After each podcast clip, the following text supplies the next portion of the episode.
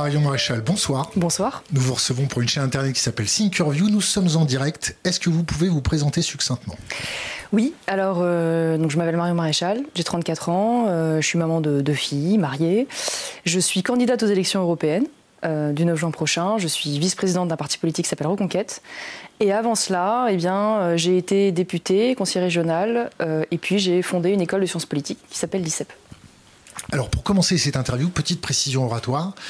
Euh, euh, vous n'avez pas reçu les questions, on vous a contacté euh, et en fait on est très content de vous recevoir parce qu'on nous a fait remarquer très récemment qu'on n'avait pas assez de gens de droite, voire d'extrême droite. Donc on est très content de discuter avec vous. Première question. Mais je ne suis pas d'extrême droite.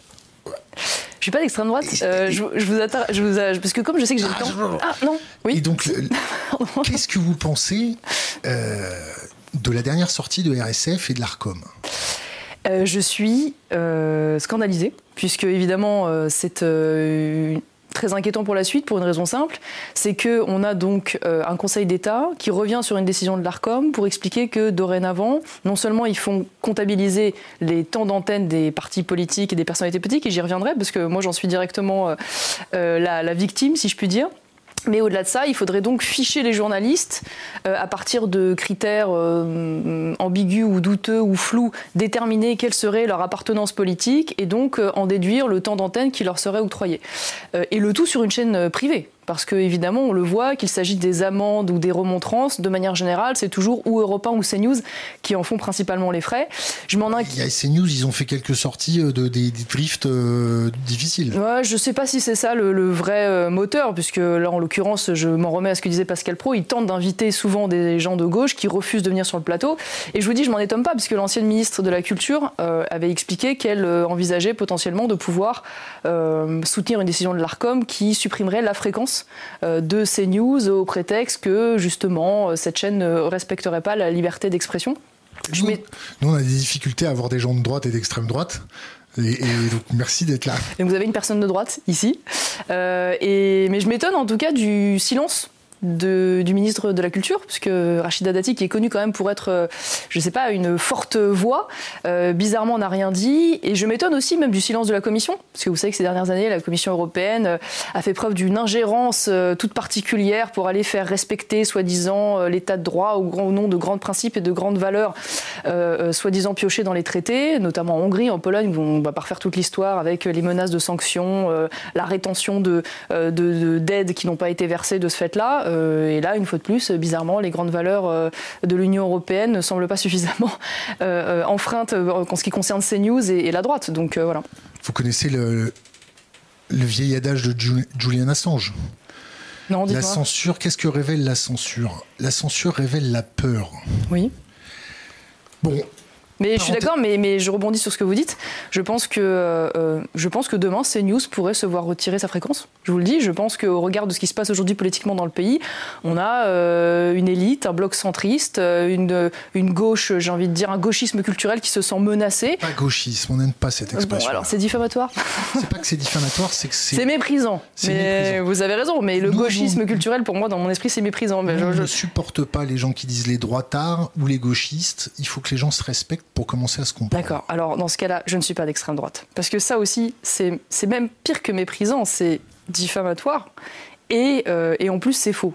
Et, et, et, on se positionne sur le plan moral, parce qu'aujourd'hui, en fait, c'est un étendard pour disqualifier moralement l'autre. Voilà.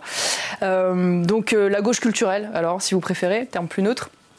Et, donc, comme ils se sentent menacés dans leur position, dans leur poste, dans leur mandat, eh bien, je pense qu'ils vont faire feu de tout bois. Donc, je n'exclus pas que cette hypothèse un jour arrive sur la table. Bon, parenthèse fermée, on, va peut-être la réouvrir un peu plus tard. Euh, euh, je n'ai que 1h45 avec vous. On va essayer de gratter un petit peu avec votre autorisation. Je sais que vous êtes attendu après derrière. Euh, on va parler géopolitique, on va parler finance, on va parler immigration, on va parler flux migratoires, on va parler réchauffement climatique, tout un tas de choses. Vous voulez choisir quoi en premier? Alors moi je vous pose une autre question avant que vous choisissiez. C'est vous le patron, hein? Profitez-en. Si ma femme vous entendait. Ah, ah oui eh C'est pas vous le patron Dans la cuisine, c'est moi le patron. Et donc, vous vous présentez aux élections européennes. Quelles sont votre, vos forces et vos faiblesses? Ah oui, en fait, c'est pas, c'est pas, c'est, de la psychanalyse là. Euh... politique. Alors on va se positionner sur le plan politique. On a envie de comprendre ce qu'il y a dans votre tête. Mais, mais mes forces, disons qu'aujourd'hui c'est quand même une euh, relative expérience, même si elle est toujours à consolider, puisque comme je disais, moi j'ai été, députée, j'ai été présidente d'un groupe d'opposition au Conseil régional en Provence-Alpes-Côte d'Azur. Euh, j'ai passé cinq ans euh, à fonder une école et à être directrice générale d'une école supérieure. Je suis revenue en, politique dans un contexte, en faisant plein d'erreurs. On pourra en reparler si vous voulez, mais j'ai appris de ces erreurs en un temps, en un temps rapide. En tout cas, j'essaye tous les jours d'en tirer profit. Et donc c'est ma force, je dirais. et puis les faiblesses, c'est que aujourd'hui, je suis, mais je trouve que c'est des faiblesses enthousiasmantes en ce sens que je suis aujourd'hui tête de liste d'un jeune parti qui est encore peu connu des Français, dont la marque n'est pas forcément identifiée.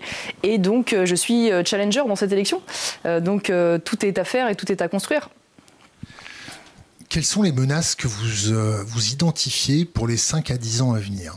Les menaces géopolitiques, économiques et tout ce qui va. Alors je ne vais pas vous surprendre. Le, premier, la première menace qui est le moteur de mon combat, c'est la menace, je dirais, civilisationnelle au sens large c'est-à-dire la menace sur la continuité historique de notre pays et sur euh, bah, la perpétuation de, son être, de son identité, de sa culture, de son mode de vie, euh, à travers euh, bah, deux choses. D'une part, l'immigration, euh, la perte de contrôle sur l'immigration, qu'elle soit d'ailleurs légale ou illégale, je pense qu'on en reviendra. Et puis bah, tous les corollaires hein, qui vont avec cette perte de contrôle, euh, c'est-à-dire d'une part euh, bah, une explosion de l'insécurité, une, islamisation du pays avec tout ce que ça représente de conflits civilisationnels sur le sol français, et puis, et puis des difficultés économiques qui s'accumulent.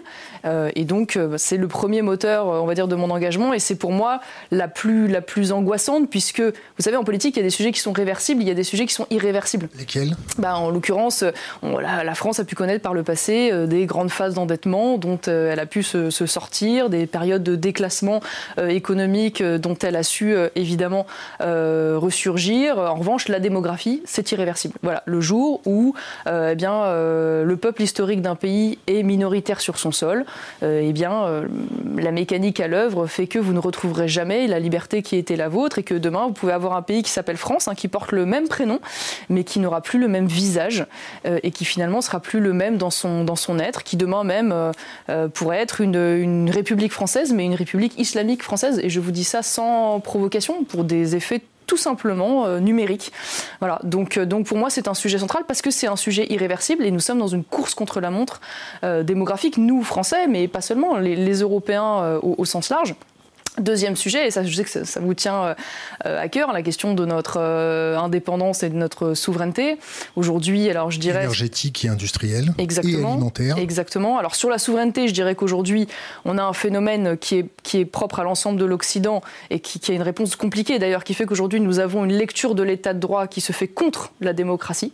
C'est-à-dire la démocratie meurt aujourd'hui euh, d'une lecture de l'état de droit qui s'est transformée en gouvernement des juges, hein, c'est-à-dire aujourd'hui bah, l'accumulation euh, de jurisprudence à la fois du Conseil d'État, de la Cour euh, euh, du Conseil constitutionnel, de la Cour de justice de, de l'Union européenne, de la Cour européenne des droits de l'homme qui ont une interprétation extrêmement extensive euh, des textes et qui font que, eh bien, ils contraignent le politique dans sa prise de décision. Bah, L'exemple le plus récent, euh, vous l'avez suivi, euh, c'est la censure complètement délirante du Conseil constitutionnel sur la loi immigration, en expliquant par exemple qu'il s'agissait de cavaliers législatifs, donc que toutes les mesures sur l'immigration dans le texte en fait n'avaient rien à voir avec l'immigration, donc c'était des cavaliers législatifs. Voilà. Donc on a là, pour moi, l'exemple type d'une, en plus, une politisation de ces, de ces juridictions qui ont un agenda politique à à, eux, en l'occurrence plutôt un agenda immigrationniste, et qui donc contraignent excessivement le politique. Et c'est vrai également du droit européen on s'éloigne parfois très largement euh, des textes. Et pour vous donner un exemple, aujourd'hui, euh, bah, si nous voulions supprimer le regroupement familial, nous ne pourrions plus le faire, non seulement du fait de la jurisprudence du Conseil constitutionnel, mais aussi du fait euh, de la, du droit européen. pourquoi? Parce que le, les, les, les, juges du Conseil constitutionnel ont déduit d'un principe constitutionnel de vie, du respect de vie privée et familiale le fait qu'on ne pouvait pas toucher au regroupement familial. Vous doutez bien que le constituant, au moment où il écrit la Constitution, n'imagine pas du du tout, évidemment, que ce respect de la vie privée et familiale puisse induire l'impossibilité de supprimer le regroupement familial. Est-ce que vous êtes mis à la place de la personne qui attend de revoir sa femme ou ses enfants en France alors qu'il bosse, il paye ses impôts, il est tout seul, euh, euh, il a sa femme au téléphone cinq fois par jour, ses enfants lui manquent? Vous savez, je, moi, mon cap aujourd'hui, c'est je suis une femme une responsable politique française. Donc, mon, je vous parlais de mon moteur tout à l'heure. on va dire. c'est la même chose hein, pour nous. Pardon? Homme ou femme, c'est la même oui, chose. Oui, bien sûr. Donc, responsable politique, ça suffit. Un responsable politique, euh, voilà. Mais en l'occurrence aussi une femme. Mais voilà, une, une, responsable politique française. Et donc, mon, mon on parlait tout à l'heure de, de, mon moteur, euh, mais on va dire ma grille de lecture, mon, mon logiciel politique, c'est euh, d'abord et avant tout la défense des intérêts français, de, euh, de l'intégrité et de la sécurité du pays qui est le, mien et que je vais pouvoir transmettre à mes enfants. C'est ça euh, qui, est, qui est en permanence le, le, ce à quoi je passe le tamis finalement de mes idées et de mes propositions. Donc à partir du moment où je considère qu'aujourd'hui, l'immigration telle qu'elle s'expose à nous, c'est-à-dire, j'en ai parlé tout à l'heure, de façon massive, de façon incontrôlée, déconnectée des besoins économiques du pays et de la capacité de ce pays à pouvoir accueillir dans des conditions dignes, euh, eh bien, euh, oui, je considère qu'aujourd'hui, le regroupement familial euh, alimente une politique familiale et un accueil de, lié à la politique familiale qui est complètement déraisonnable et que nous n'arrivons plus à pouvoir assumer ni sur le plan économique ni sur le plan culturel. Donc, je, je comprends ce que vous dites et vous savez. ce que j'ai dit? Quand vous disiez justement, est-ce que vous pensez à la personne euh, qui... Euh, c'est, les, positions que je prends et les idées que je défends ne, sont pas faciles à défendre. Vous savez, c'est... C'est pour ça qu'on vous qualifie d'extrême droite alors je pense euh, qu'il probablement. Alors je pense qu'il y a derrière ça beaucoup aussi de mauvaise foi. Je vous le disais tout à l'heure. Je pense que la, volonté de disqualifier l'adversaire sur le plan moral, parce qu'une fois que vous avez disqualifié l'adversaire sur le plan moral, cela vous, comment dire, vous dispense de répondre sur le fond, puisque comme l'autre est euh, par essence le diable, vous ne discutez pas avec le diable. Donc je pense que c'est plus malhonnête que ça, et je pense que la plupart des gens qui utilisent ce terme savent très bien qu'il est impropre, parce que l'extrême droite, à un moment donné, au-delà aujourd'hui d'un terme disqualifiant, ça correspond à des critères euh, politiques précis, et en l'occurrence euh, notamment des courants autoritaristes, antiparlementaristes, dans lesquels moi je ne me retrouve pas, et qui a un programme qui ne me correspond pas. Autre question, euh, euh, vous avez dit immigration massive. Alors c'est quoi une immigration massive et c'est quoi une immigration pas massive? Alors j'y reviens. je, de je réponds juste à votre question, euh, juste avant en vous disant parce que parce que faut pas croire que euh, on n'a pas de compassion euh, à l'égard euh, des personnes. Il ne faut pas croire qu'on est tous des êtres humains. En Méditerranée, qui fuit les dictateurs. On est tous des êtres humains. La torture, les génocides. Évidemment, évidemment. Donc moi, je ne suis pas indifférente aux, personnes et à la situation des personnes. Et, croyez-moi, les décisions qu'on prend sont des décisions, en tout cas, le programme que j'aimerais défendre est un programme dont je sais qu'il est, il est dur et exigeant, mais il est nécessaire. Parce que, vous savez, le problème, c'est que la solidarité, c'est pas le suicide.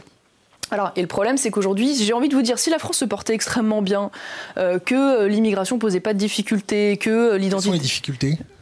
Bah, je vous en ai parlé tout à l'heure, on va les détailler, mais je vous disais des, difficultés identitaires, selon, des selon moi évidemment, je parle en mon nom, je, vous le confirme, euh, difficultés sécuritaires, euh, et avérées pour le coup, c'est-à-dire qu'aujourd'hui, même le ministre de l'Intérieur Gérald Darmanin ne nie plus qu'il y a un lien entre immigration et, insécurité. Vous êtes sûr de euh, votre source? Je suis absolument sûr de, de ma source. Je vais vous dire, il y a aujourd'hui 20, 20 à 25% des détenus dans notre pays qui sont des personnes de nationalité étrangère. Je ne parle même pas de personnes, c'est les chiffres du ministère de l'Intérieur.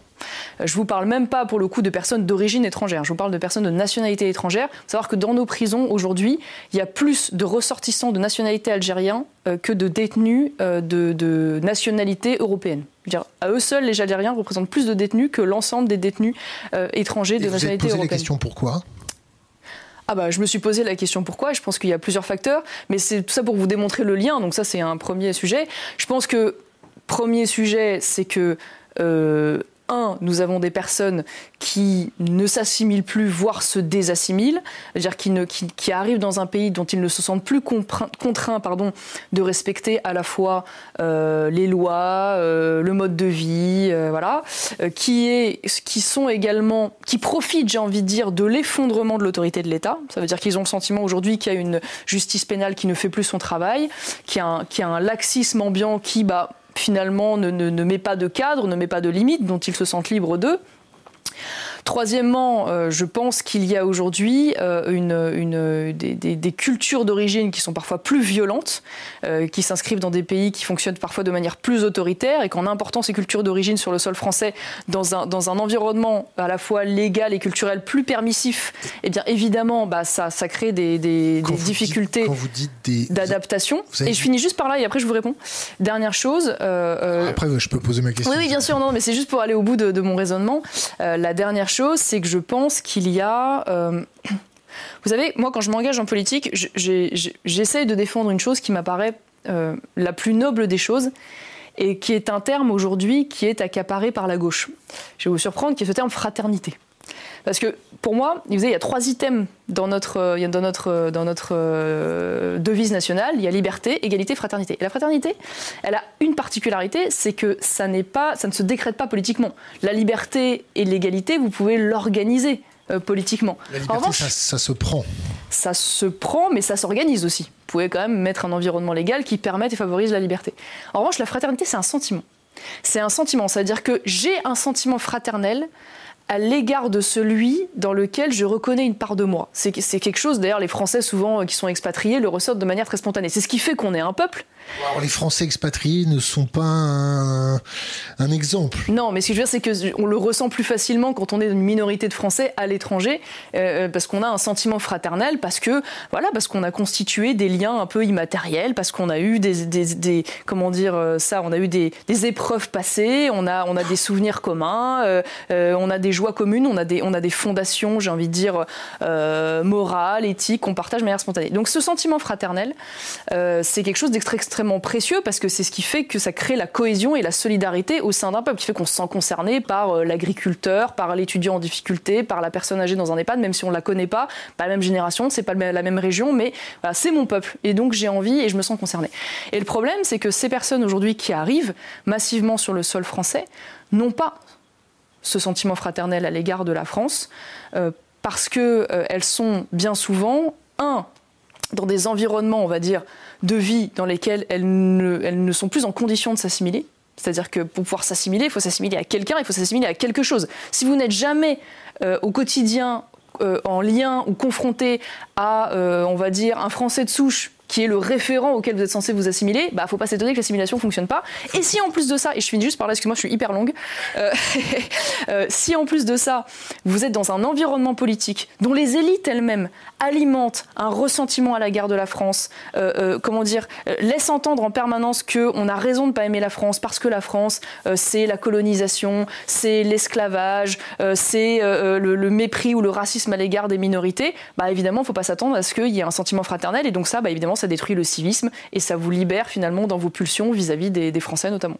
Alors français de souche, c'est à partir de combien de générations qu'on est français? Et deuxième question, vous avez parlé de, nationalité plus, j'ai pas compris, plus agressive, plus violente? Non, j'ai parlé de, culture d'origine. De culture euh, d'origine. de, culture d'origine dans lequel euh, évidemment il y avait euh, dans certains pays. Ça c'est une étude, c'est vous basez sur quoi? Non mais c'est, je veux dire, c'est une, c'est une, c'est une évidence. C'est-à-dire que quand vous avez. Il y a des évidences pour les uns, il n'y a, a, pas d'évidence pour les autres. Peut-être, bah alors ce sera mon évidence à moi, mais de fait, vous avez des personnes, tout simplement, qui arrivent de pays qui fonctionnent de façon autoritaire, voire semi-autoritaire, hein, en particulier pour l'Afrique ou le Maghreb dans certains pays, et qui arrivent dans un environnement, je l'ai dit tout à l'heure, légal, extrêmement permissif. Et donc à partir de là, euh, bah, évidemment, euh, ils se sentent euh, moins tenus qu'ils n'auraient pu l'être dans leur pays d'origine par habitude. Voilà, bon, ça me paraît être, être une, une évidence, et on, et on, le voit, comme je vous le disais, dans les, taux de criminalité, en particulier chez les personnes d'origine extra-européenne. Si je me fais l'avocat du diable, c'est une interprétation de votre part, parce bah, que c'est multifactoriel. Bah, les chiffres que je vous ai donné tout à l'heure font quand même la démonstration que les personnes aujourd'hui euh, extra-européennes et très, majoritairement venues donc euh, d'Afrique subsaharienne et du Maghreb euh, ont des, taux de criminalité plus importants. Je vous ai parlé tout à l'heure de l'exemple des, des, détenus, mais quand vous regardez également la criminalité des, mineurs isolés dans notre pays qui est plus élevée, on, parlait on pourrait parler par exemple des déclarations du préfet des Alpes-Maritimes qui explique qu'aujourd'hui 60% du trafic de drogue à Nice vient des mineurs isolés. On pourrait vous parler des chiffres qui ont été faits par le ministère de l'Intérieur. Là où je vous suis, c'est que c'est des chiffres qui sont très limités parce que les statistiques ethniques sont interdites en France et que évidemment le gouvernement fait tout pour avoir euh, euh, des chiffres assez réduits. Mais les quelques-uns dont nous disposons sont objectivement sans équivoque. Euh, quand vous voyez aujourd'hui qu'à peu près 66%, 65% des agressions sexuels euh, dans les transports en Ile-de-France sont le fait de personnes de nationalité étrangère et très, majoritairement euh, issues euh, d'origine extra-européenne. Et il y a eu un rapport également de police très intéressant et un rapport de la préfecture à l'issue des émeutes de juin dernier pour un peu, on va dire, analyser les profils de ces, de ces émeutiers. Et ce qu'il en ressortait, c'est que c'était majoritairement des majeurs, d'ailleurs, plutôt, contrairement à ce qui a pu être dit. Il y avait des mineurs, bien sûr, mais majoritairement des majeurs, des hommes, euh, et très largement également euh, issus euh, de l'immigration maghrébine ou africaine. Voilà. Bon. Donc ça, c'est factuel. Est-ce que je peux vous poser une autre question? Oui. Est-ce que vous pouvez faire la critique de, votre propre raisonnement? Mais Moi, je le fais tous les jours. Je peux vous dire, moi, je, je, je, je doute ça m'arrive de douter, bien sûr. Euh, d'autant plus que moi, vous avez la remise en question, elle est permanente puisque je fais partie quand même d'un courant politique qui est en permanence challengé. C'est-à-dire que quand je vais sur un plateau de télévision, euh, j'ai rarement quand même des journalistes qui me déroulent le tapis rouge, qui ne me portent pas la contradiction. Je vous apporte la contradiction, je vous déroule pas le tapis rouge. Hein. Mais c'est exactement, je ne dis pas le contraire. Ce que je veux dire, c'est que... change dans le respect. Mais absolument. Ce que je veux dire, c'est que... Euh, euh, moi, on essaye, on est challengé tout le temps. Et d'ailleurs, je pense que je serai euh, fact-checké euh, et légitimement d'ailleurs. Donc, donc ne croyez pas que, que je ne doute pas. en tout cas, de tout ce que je vois et tout ce que je, tout ce que je peux ressentir instinctivement et que je vérifie, malheureusement, d'une certaine manière, se confirme dans les faits. On passe à autre chose, on continue? Ah bah, c'est à vous de me dire. Hein. Géopolitique. On le prend sous quel angle? On le prend sous l'angle euh, la France est devenue un pays de moyenne impuissance, une puissance de moyenne impuissance.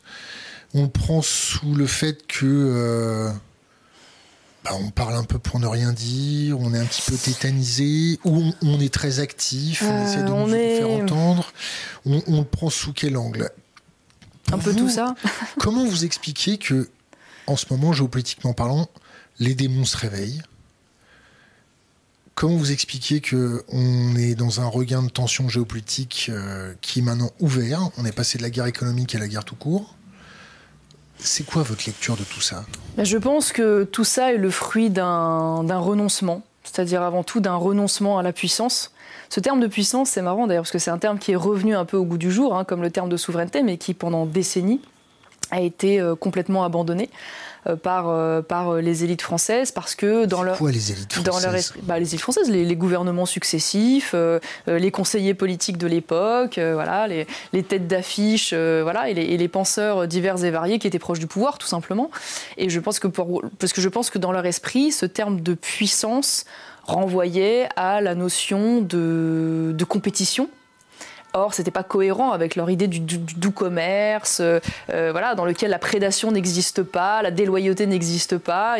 Ils, étaient euh, extrêmement naïfs. Et puis, ce terme de, puissance pour eux, je pense, d'une certaine manière, renvoie à des formes de, guerre. peut-être même de nationalisme, hein, parce que ça veut dire que la puissance, c'est un pays qui sait d'où il vient. de patriotisme ah bah pour moi c'est du patriotisme. Mais je pense que dans leur esprit, je, me mets à la place des élites. Je pense que ça résonnait pour eux comme nationalisme, donc comme guerre. Voilà. Euh, euh, parce que l'idée de la puissance, c'est-à-dire euh, être capable de, projeter son être et de défendre ses intérêts à l'extérieur. pour ça, encore faut-il avoir conscience de son être et savoir en définir le, le périmètre, savoir d'où l'on vient. Or, pendant longtemps, je crois que nos élites elles-mêmes considéraient que finalement le niveau national était un niveau dépasser. En latin, on le dit comment Désuet De, pardon. De, se connaître soi-même ah, de je, ne sais pas, vous avez une civilisation latine à me, à me, donner Non, pas du tout. En fait, j'ai un éclair de lucidité, mais je n'arrive pas à l'attraper. Hein. les années de latin, ça, date, là. vous avez fait grec ou latin euh, Moi, j'ai fait les deux, mon capitaine, mais peu de temps. Et j'étais privé ou public Et j'étais nul en grec ancien. En l'occurrence, j'ai fait la majorité de ma scolarité en public, mais j'ai fait deux ans en privé. Et ces deux ans, c'est là où j'ai fait euh, du latin et du grec. Donc vous voyez, j'ai en plus... Euh, pas, beaucoup de pratique. Euh, et pour vous répondre, donc sur la, question de la géopolitique, donc je pense que ça part d'un renoncement. D'abord, donc à penser la puissance et à vouloir la puissance, tout simplement. Qu'est-ce qu'il fallait faire bah, sur le plan diplomatique, déjà, il va falloir acter une chose, c'est que euh, l'armée est précisément le bras armé de la diplomatie. Donc déjà, l'armée, l'armée économique ou l'armée Alors là, je parle de l'armée euh, au sens de la défense. C'est-à-dire que pour avoir une diplomatie qui soit forte et entendue, il faut aussi avoir les moyens de sa diplomatie, donc il faut avoir un réseau diplomatique, euh, mais il faut aussi avoir, si je puis dire, les arguments qui vont derrière. Pour être pris au sérieux. Et en renonçant justement à des investissements de défense, à des recherches en matière de défense, à des, à des, à des matériels suffisants euh, et innovants pendant une fois de plus des années, parce qu'on commence seulement à rehausser les budgets de la défense, mais pendant des années, ça a été la variable d'ajustement euh, de la dette, on préférait faire du social, euh, voilà. eh bien, on a... Je peux me faire l'avocat du diable? Allez-y, vous faites ça très bien. Civis pacem parabellum, civis pacem parapacem. Oui, mais en le fait. de déposer les armes pour montrer aux autres qu'on devient une société pacifiste. Est-ce que les autres les ont déposées? Ah bah ça, est-ce qu'on avait les, yeux et les oreilles pour comprendre? Bah c'est ça, en fait le problème c'est que c'est très charmant sur le papier, mais si tu veux la paix, prépare la guerre, c'est ce que font toutes les nations depuis toujours, ça veut pas dire qu'on veut utiliser les armes. Est-ce que vous pensez que la paix est au bout d'un fusil? Je pense qu'en tout cas, euh, le fusil au pied et quand même euh, la dissuasion de celui d'en face qui pourrait avoir la tentation de l'utiliser contre vous. Voilà. Euh, donc euh, ça ne veut pas dire qu'on souhaite l'utiliser, mais c'est évidemment une protection. Alors après, toujours pareil, hein, tout dépend du présupposé dont on part, y compris sur le plan philosophique vis-à-vis de l'humain. Est-ce que l'humain est un loup pour l'homme ou est-ce que on, est rousseauiste Oh, toutes les citations latines, je me souviens un plus. Allez-y, étalez-moi votre science. pas ma science. vous savez même pas où en plus. Donc, euh, est-ce que. Ça finit par lupus est. Voilà, c'est ça. C'est quelque chose comme ça.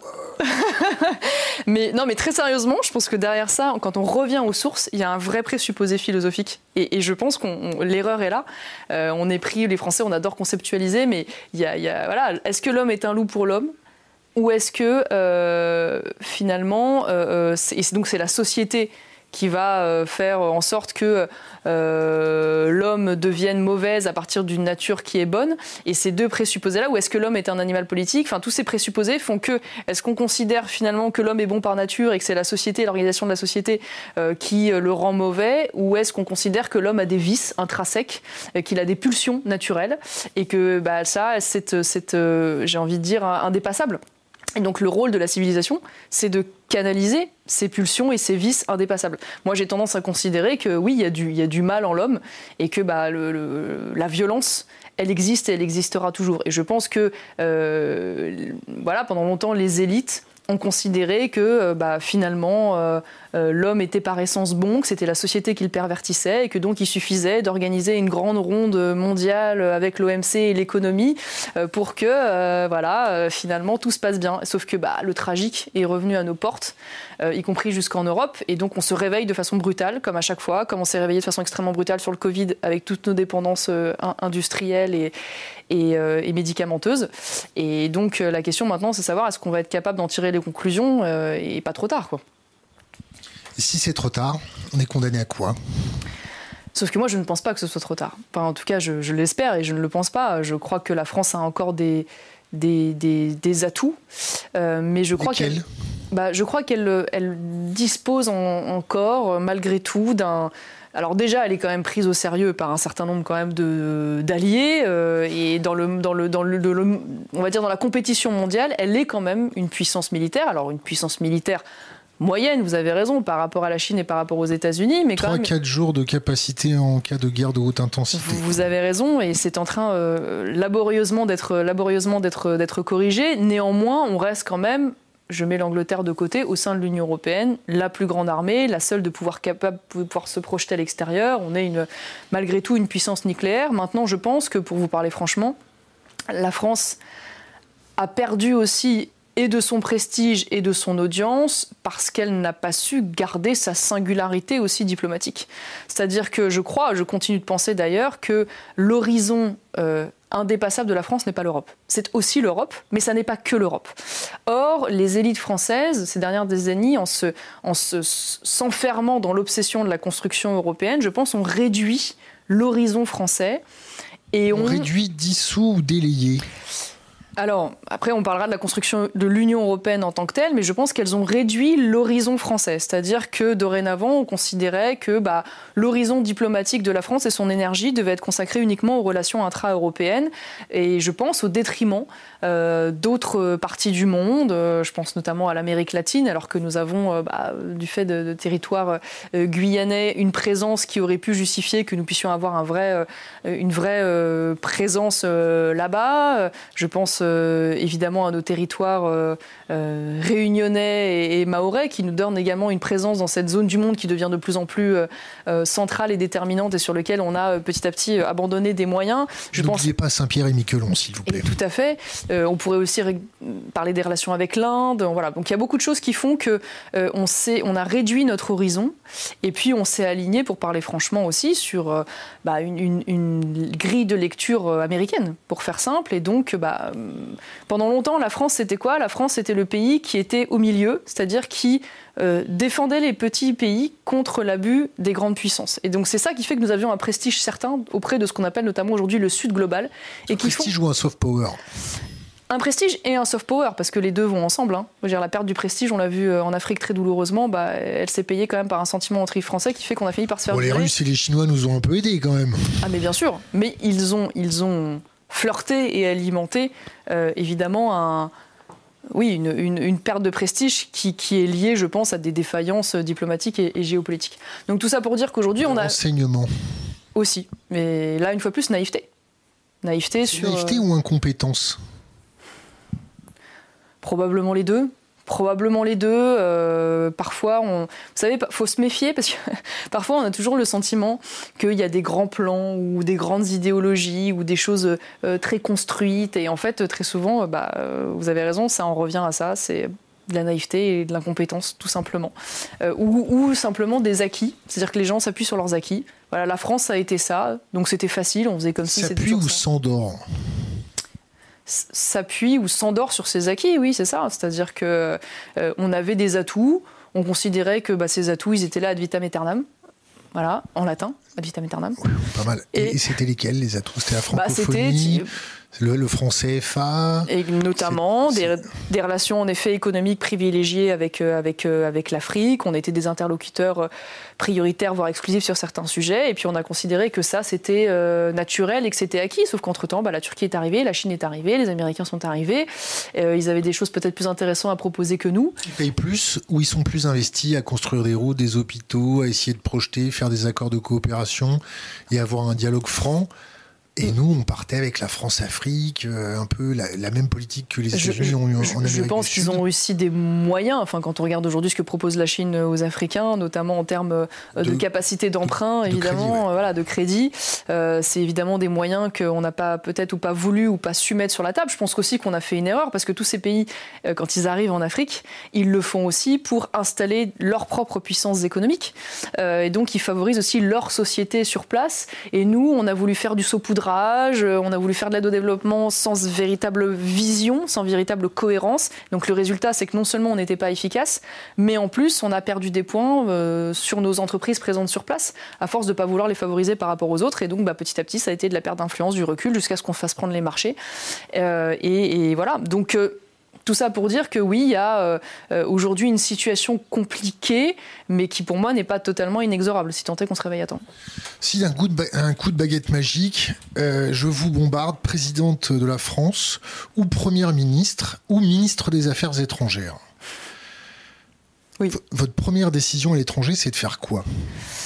Alors déjà, bah, Typiquement, pour rebondir, on pourrait imaginer qu'aujourd'hui, l'aide française au développement euh, euh, soit toujours faite en coordination prioritaire avec nos entreprises sur place.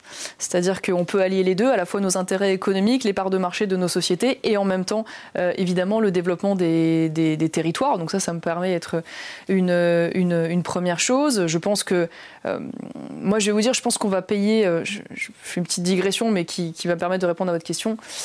Je pense qu'on va payer très très durement ce conflit euh, russo-ukrainien. Je crois qu'on ne se rend pas encore compte qu'on a changé de monde. Et malheureusement, en ce qui concerne on en est arrivé là Je pense qu'il y a eu euh, des irresponsabilités partagées.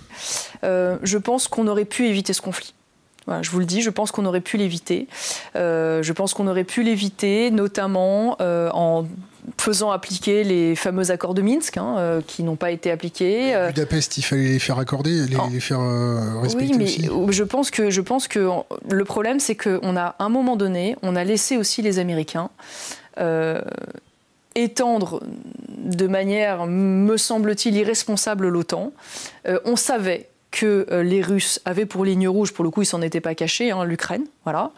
Euh, je crois que l'Ukraine ne pouvait pas être seule décisionnaire, euh, évidemment, de son intégration à l'OTAN ou de sa nucléarisation, puisqu'à un moment donné, ce débat est arrivé, puisque évidemment de la, de la, de la neutralité de l'Ukraine dépendait l'intégralité de la sécurité du continent. Et là, je trouve que la France n'a pas joué son rôle à ce moment-là, c'est-à-dire que la France aurait dû faire partie de ceux qui refusaient l'extension extension de l'OTAN pour des raisons de sécurité liées euh, à, bah, la sécurité du continent euh, et aurait dû quand même gauler la Crimée euh, les Russes non mais bien sûr. Non mais c'est pour ça que je vous dis il y a des responsabilités partagées parce qu'évidemment chacun a joué ses jeux.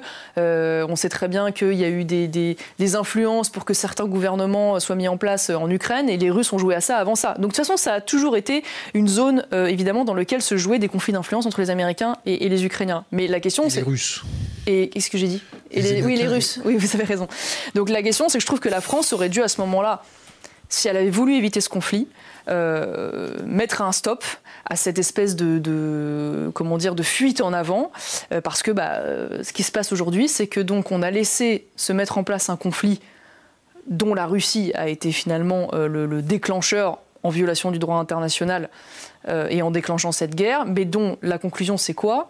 C'est qu'on a créé donc une alliance aujourd'hui extrêmement solide et puis public et officiel entre euh, la Russie, puissance nucléaire, la Chine, puissance nucléaire, l'Iran, puissance nucléaire, en, phase de l'être en tout cas, euh, la Corée du Nord, puissance nucléaire, euh, avec derrière eux eh bien, bah, la constitution d'un bloc alors peut-être moins caricatural que ce qu'on en dit, c'est-à-dire le Sud global, parce qu'il y a des exceptions avec l'Inde et d'autres, mais en tout cas un bloc anti-occidental extrêmement fort. voilà. Donc qu'est-ce qui se passe aujourd'hui? Il y a deux options. Euh, soit euh, puisque plus le temps passe, plus le temps sert la Russie, manifestement de ce qu'on voit sur le terrain relativement au conflit. Euh, à partir du moment où les Américains ont dit on n'enverra pas d'hommes sur place, que les Européens eux-mêmes, et je pense à raison, ne veulent pas envoyer d'hommes sur place parce qu'ils ne veulent pas être en guerre avec une puissance nucléaire, hein, donc ils le font de manière détournée. Les ressources humaines de l'Ukraine, c'est déjà un massacre, disons-le, ne sont pas inextensibles Sauf qu'en parallèle, bah, vous avez pour le coup un pays qui a des ressources euh, plus, plus importantes. Donc maintenant, c'est une situation terrible, parce que évidemment, on ne veut pas que l'Ukraine perde, parce qu'il en va bah, du respect euh, de, de, ses territoires. Et si l'Ukraine perd aujourd'hui, on est allé tellement loin dans l'application dans le conflit que c'est nous qui perdons.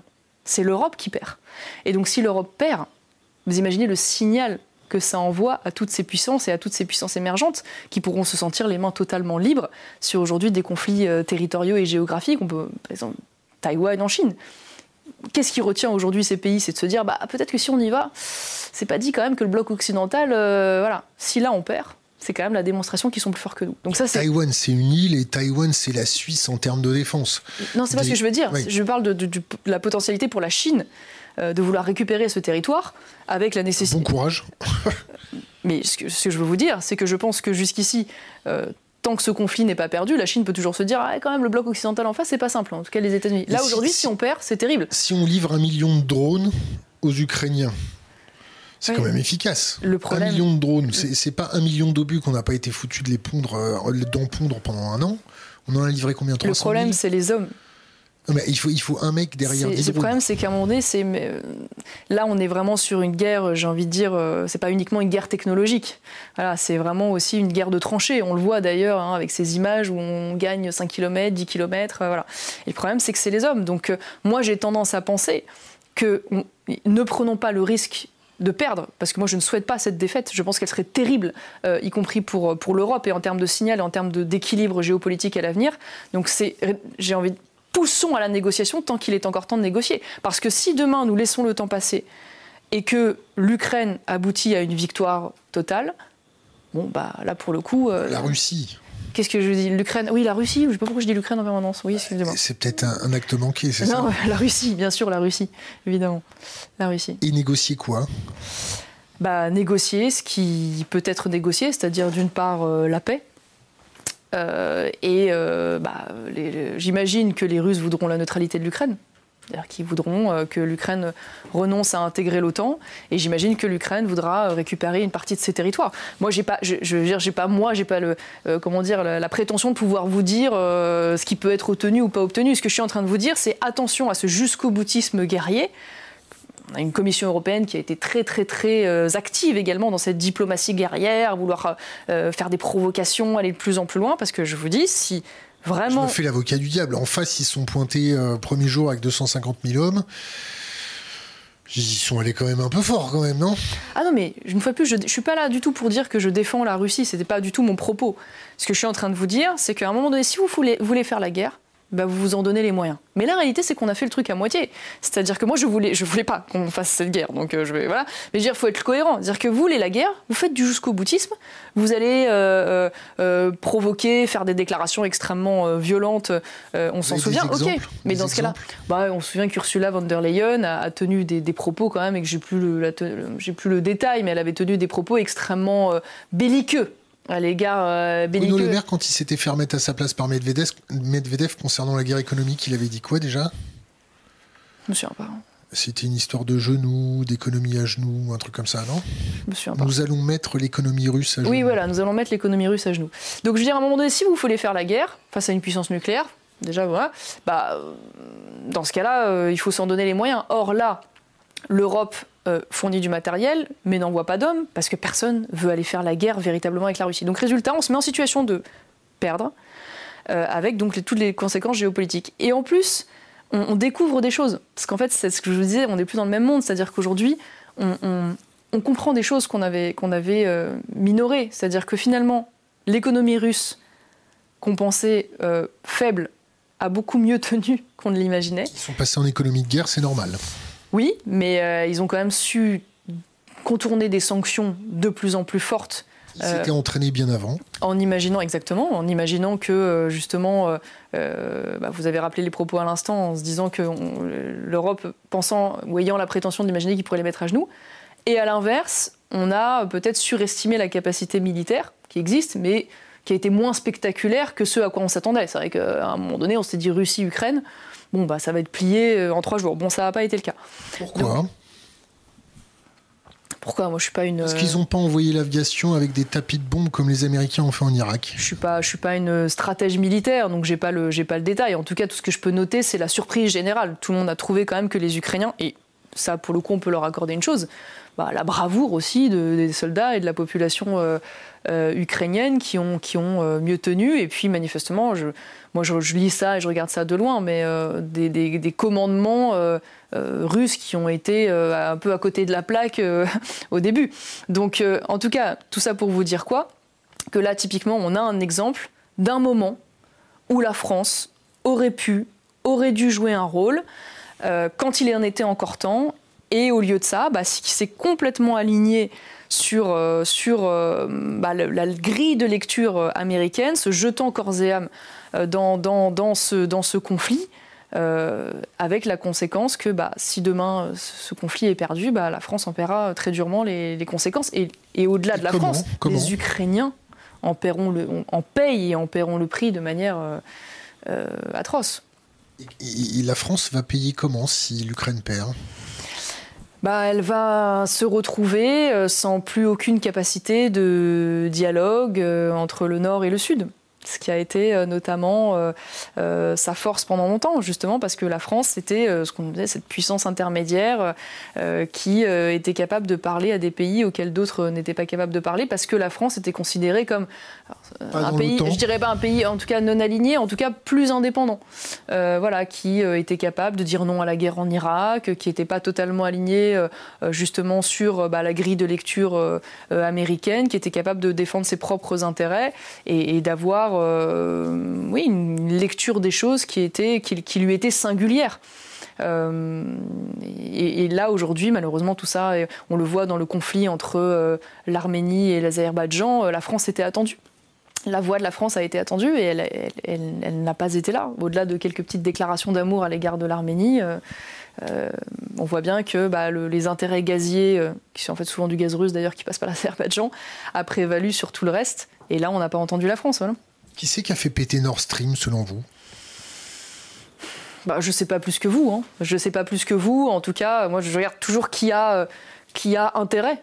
Voilà, alors il y, avait, il y a deux intérêts. Soit on se dit c'est les Russes, mais bon, j'ai quand même tendance à penser que si ça avait été les Russes, on l'aurait su quand même, surtout au regard des enquêtes euh, qui ont été faites. les Russes, en se disant, en se disant, c'est ça? Non, mais en plus il y a eu quand même des enquêtes en cours. Soit c'est les Russes et euh, avec l'idée de se dire, euh, bah on va faire croire que ce sont les autres et donc on va diviser les Européens sur le sujet parce que les Allemands vont extrêmement mal le prendre. Voilà, on pourrait imaginer ça. Euh, soit... Ils voulaient pas payer les amendes. Oui, ils voulaient pas payer les amendes, exactement. Euh, soit, euh, bon, bah, c'est euh, américain ou allié, en se disant, bah, on coupe. Ukrainien. ou ukrainien. Ou ukrainien. Mais j'ai pas, ça, j'ai pas la réponse définitive. En tout cas, ce qui est sûr, c'est que pendant des années, les Américains ne voulaient pas de ce gazoduc. On, on, en a assez peu parlé, c'est assez intéressant, mais il y a eu des manœuvres américaines incroyables pour faire céder l'Allemagne.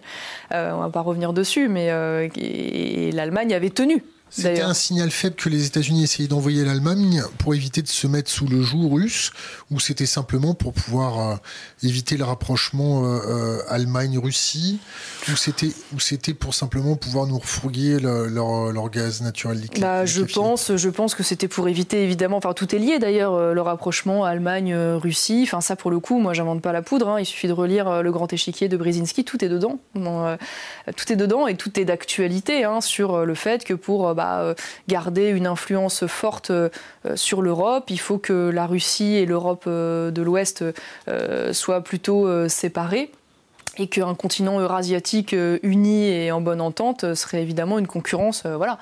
Alors après, tout, n'est jamais aussi simple, évidemment, puisque bah, il y, a des intérêts des deux côtés et tout. Mais en tout cas, ce qui est sûr, c'est que bah, la conclusion aujourd'hui, c'est que nous, on est le premier importateur euh, de gaz de GLL euh, américain. Euh, c'est quoi les chiffres? Ah, j'ai pas les chiffres en tête. J'ai juste vérifié, ça vous pourrez vérifier qu'en France, on est, le, on est le premier importateur en Europe de GLL américain. Donc c'est vrai que les, bah, la demande a augmenté et a explosé. Donc, donc voilà. Maintenant, à nous de trouver l'équilibre entre bah, la nécessité de garder les Américains en alliés, parce qu'ils sont des alliés. mais d'être capable, alliance ne veut pas dire fusion. Voilà, euh, alliance veut pas dire fusion. Vaut mieux un bon ennemi ou un mauvais allié Vaut mieux un bon ennemi ou un mauvais allié bah, Posé comme ça, je veux dire un bon ennemi, c'est mieux parce qu'on l'a bien identifié. Euh, mais après, soyons pas non plus caricaturaux, c'est-à-dire que, en fait, c'est moi Quand qui on parle de... Ah non, non, pas du... Ah pas du tout, pas du tout, jamais. Attention, je vais m'énerver. Hein. Jamais, jamais, jamais. Euh, non, ce que je veux dire, c'est qu'aujourd'hui, bon, en fait, aujourd'hui, on a deux blocs qui se dessinent aujourd'hui, pour faire simple. Donc, on va dire le, bloc occidental pour caricaturer aujourd'hui, dans lequel la France est totalement intégrée. Et puis, euh, le, fameux bloc russo-chinois. Euh, les méchants. Les méchants, comme. voilà. Et, donc. Les gentils contre les méchants, là Non, c'est jamais les gentils contre les méchants. En fait, sinon, sinon, si on raisonne comme ça, on raisonne de manière morale et donc on est à côté de la plaque. Non, ce que je veux dire, c'est que euh, euh, on peut euh, dire qu'on ne veut pas être ni dans un bloc ni dans l'autre. ça ne veut pas dire qu'on est à équidistance des deux blocs. On peut quand même être plus proche d'un bloc que de l'autre. Ça veut dire que même quand De Gaulle refuse d'être totalement aligné sur les Américains face à l'Union soviétique, finalement il dialogue avec les deux, et pour autant il dit évidemment qu'il se sent plus proche euh, des Américains sur euh, plein de sujets, y compris pour des raisons civilisationnelles. Donc, ça ne les a pas empêché les deux blocs de nous foutre des espions un peu partout, que ce soit le KGB ou la CIA. Mais ça, ça existera toujours et, euh, et, on, et on l'a peut-être fait aussi. Donc, donc voilà. Donc, quoi, la dernière fois, c'était Matari, non, ouais, Mais oui, mais donc ça, ça existera toujours et donc ça, c'est les, ça, c'est les règles du jeu. En tout cas, voilà, ce que je, ce que je veux dire, c'est que euh, il s'agit pas de couper les ponts avec tout le monde, il s'agit juste de savoir être, de pas être naïf, y compris avec, avec ses alliés. Alors là, je vais vous poser une, question vachement euh, difficile, une question que personne n'a réussi à résoudre depuis les 40 ou 50 dernières années. Rien que ça Ouais. le tout en 1h45. Vas-y, envoie les menottes, on va la garder un peu plus longtemps. le conflit israélo-palestinien, on, fait quoi? Il y a un génocide, ils sont en train de se faire pousser au sud, ça continue de bombarder. C'est pas un génocide, c'est une, une euh, réponse normale d'une armée normale, euh, humaine. C'est une réponse à des crimes euh, du Hamas, à, un massacre du Hamas. C'est. Alors, on fait quoi? Chirac, il aurait fait quoi Chirac? Chirac, il aurait, fait, il aurait dit quoi? You want me to come back into my plane? Essayons justement de sortir de l'affect et de, regarder ça avec. Euh, avec Est-ce qu'il faut une force d'interposition? Est-ce qu'il faut qu'on se déploie, envoyer des casques bleus, des casques blancs, des non, casques... Non, je, je, pense que la France ne doit pas entrer dans, dans ce conflit. Maintenant, deux choses. Bon, quels sont les buts de guerre d'Israël? Ils ne se sont pas cachés, ils disent on veut récupérer nos otages et on veut détruire le Hamas. Bon, moi, côté français, je, partage ces buts de guerre, si je puis dire, d'autant plus qu'on a des otages à nous, euh, et que le Hamas, aujourd'hui, n'est pas seulement une menace euh, existentielle pour Israël, mais est devenu, dans ses, euh, ramifications islamistes, une menace, y compris pour l'Europe et pour la France. Preuve en est d'ailleurs euh, à la suite, euh, bah, vous l'avez certainement suivi, bah, du massacre du 7 octobre. C'était un carnage. Vous avez un vu carnage, les, bien images, sûr. ah je les ai regardées, elles sont. elles du sont, concert des pauvres mômes qui elles sont. sont insoutenables. Elles sont insoutenables. Vous avez vu aussi les, les, pauvres mômes palestiniens réduits en, en ah non, mais de toute façon, c'est insoutenable des deux côtés, c'est évident. Maintenant, juste pour vous répondre, donc. Euh, comment dire On a du coup on m'a fait perdre le fil. Oui, donc les deux buts de guerre. Donc on a détruire, récupérer les otages, détruire le Hamas. Aujourd'hui, le Hamas pendant longtemps, la cause palestinienne était une cause euh, nationaliste, laïque, avec donc des exigences, euh, enfin en tout cas des buts de guerre qui étaient d'ordre géographique, si je puis dire, et territoriaux plutôt. De quoi les, buts du Hamas? Le, but de la cause palestinienne. Ah oui, aujourd'hui le Hamas il veut détruire complètement Israël. Hein. Oui, bien sûr, bien sûr, c'est exactement ce que je veux dire. Mais sauf qu'aujourd'hui, il y a une mutation de cette cause dite palestinienne et qui aujourd'hui est totalement captée évidemment par, par le Hamas euh, et, largement soutenue par la population. Ça veut dire que d'une cause nationale euh, territoriale et au départ laïque, dans ce courant, on, a basculé vers un, djihadisme mondial dont euh, euh, la, destruction d'Israël et la défense de la cause palestinienne est une des composantes. Donc c'est une menace pour nous tous. et c'est là où je voulais en venir, à la suite du massacre, du carnage, vous avez raison, du 7 octobre, le cofondateur l'un des cofondateurs du Hamas, fait un appel au djihad international qui se finit en assassinat de Dominique Bernard en France. Donc, je veux dire, on a euh, une menace euh, d'attentat avec, euh, pareil, des, membres du Hamas en Allemagne qui ont été arrêtés juste à temps. Donc, c'est aujourd'hui diffus et c'est ambiant. Donc, tout ça pour dire que les buts de guerre, je les comprends, et du point de vue des intérêts français, pour le coup, ils, vont plutôt dans le sens d'intérêt. Maintenant, on peut être d'accord avec les buts de guerre et interroger la stratégie militaire. Moi, aujourd'hui, je vous le dis franchement, je n'ai pas les compétences pour pouvoir vous dire euh, si euh, l'armée israélienne fait exactement ce qui doit être fait pour limiter les morts civiles euh, avec les contingences qui sont les leurs, c'est-à-dire évidemment un Hamas qui utilise les populations palestiniennes, y compris les enfants, les hôpitaux, les mosquées, on le sait, comme voilà, parapluie pour, pour se protéger. Ça vous dit quelque chose, l'arithmétique de, la de la rébellion? Non, dis-moi.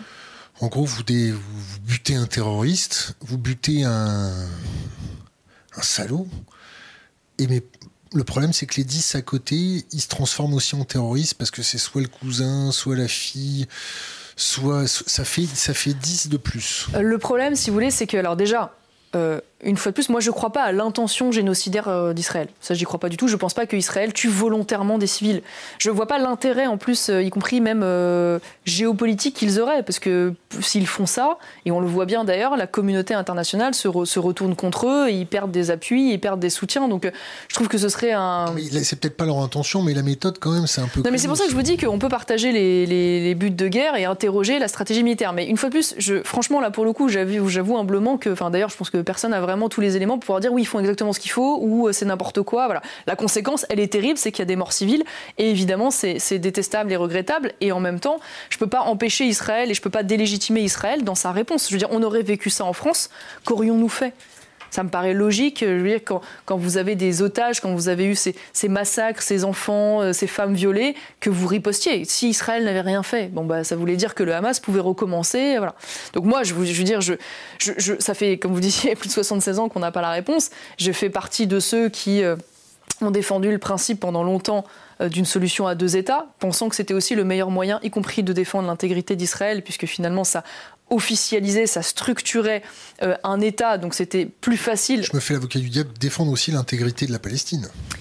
Et du coup aussi, de, en tout cas, des, populations civiles palestiniennes, hein, qui aujourd'hui, euh, évidemment, vivent dans des conditions extrêmement précaires. Mais je vais pas, enfin, on va pas se mentir, cette solution, en tout cas à court terme, elle est éminemment compliqué. Premièrement, parce qu'aujourd'hui, vous n'allez pas proposer un État aux Palestiniens alors que le Hamas vient de faire ce qu'il a fait. C'est-à-dire que c'est évidemment euh, une, récompense donnée au terrorisme euh, et, aux méthodes du, Hamas, donc c'est inenvisageable.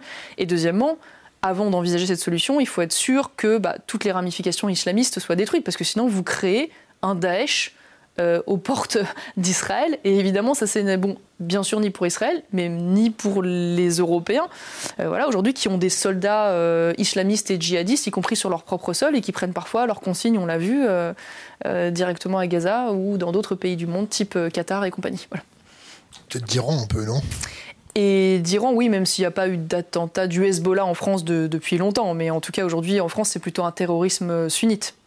Quel regard vous portez sur Netanyahou?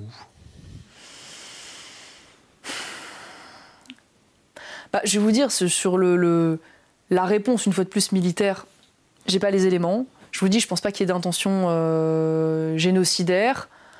Euh, voilà, moi, je, n'étais pas de celle qui défendait euh, les politiques de colonisation sur les territoires palestiniens. Maintenant, je, c'est compliqué parce que Israël, en même temps, a eu des phases où euh, il y a eu des tentatives justement euh, de euh, dialogue avec les Palestiniens. Et puis c'est précisément d'ailleurs dans les années où le Hamas a été élu démocratiquement et, a prospéré. Donc en fait c'est plein d'occasions manquées. la réponse est, enfin, le pari d'Israël dès départ était un pari incroyable en même temps euh, beau et incroyable parce qu'aller s'installer dans cette partie du monde, récupérer des terres d'origine pour reconstruire un État, c'est vrai que c'est une menace existentielle. Maintenant, moi j'ai quand même un peu le réflexe spontané de me dire je préfère quand même qu'il y ait aujourd'hui l'existence, bien sûr, de cet État, qui est un État quand même euh, euh, démocratique, euh, proche des Européens, qui est aussi un interlocuteur naturel dans cette zone du monde. Parce que, parce que si Israël disparaît, c'est évidemment un drame pour les Israéliens, mais c'est aussi un drame, j'ai envie de dire, pour l'Europe et ses intérêts géopolitiques dans cette région. Qu'est-ce qu'on fait avec la population palestinienne qui est coincée à la frontière de l'Égypte avec les bulldozers, les bombardements qui se rapprochent, qui se rapprochent, qui se rapprochent?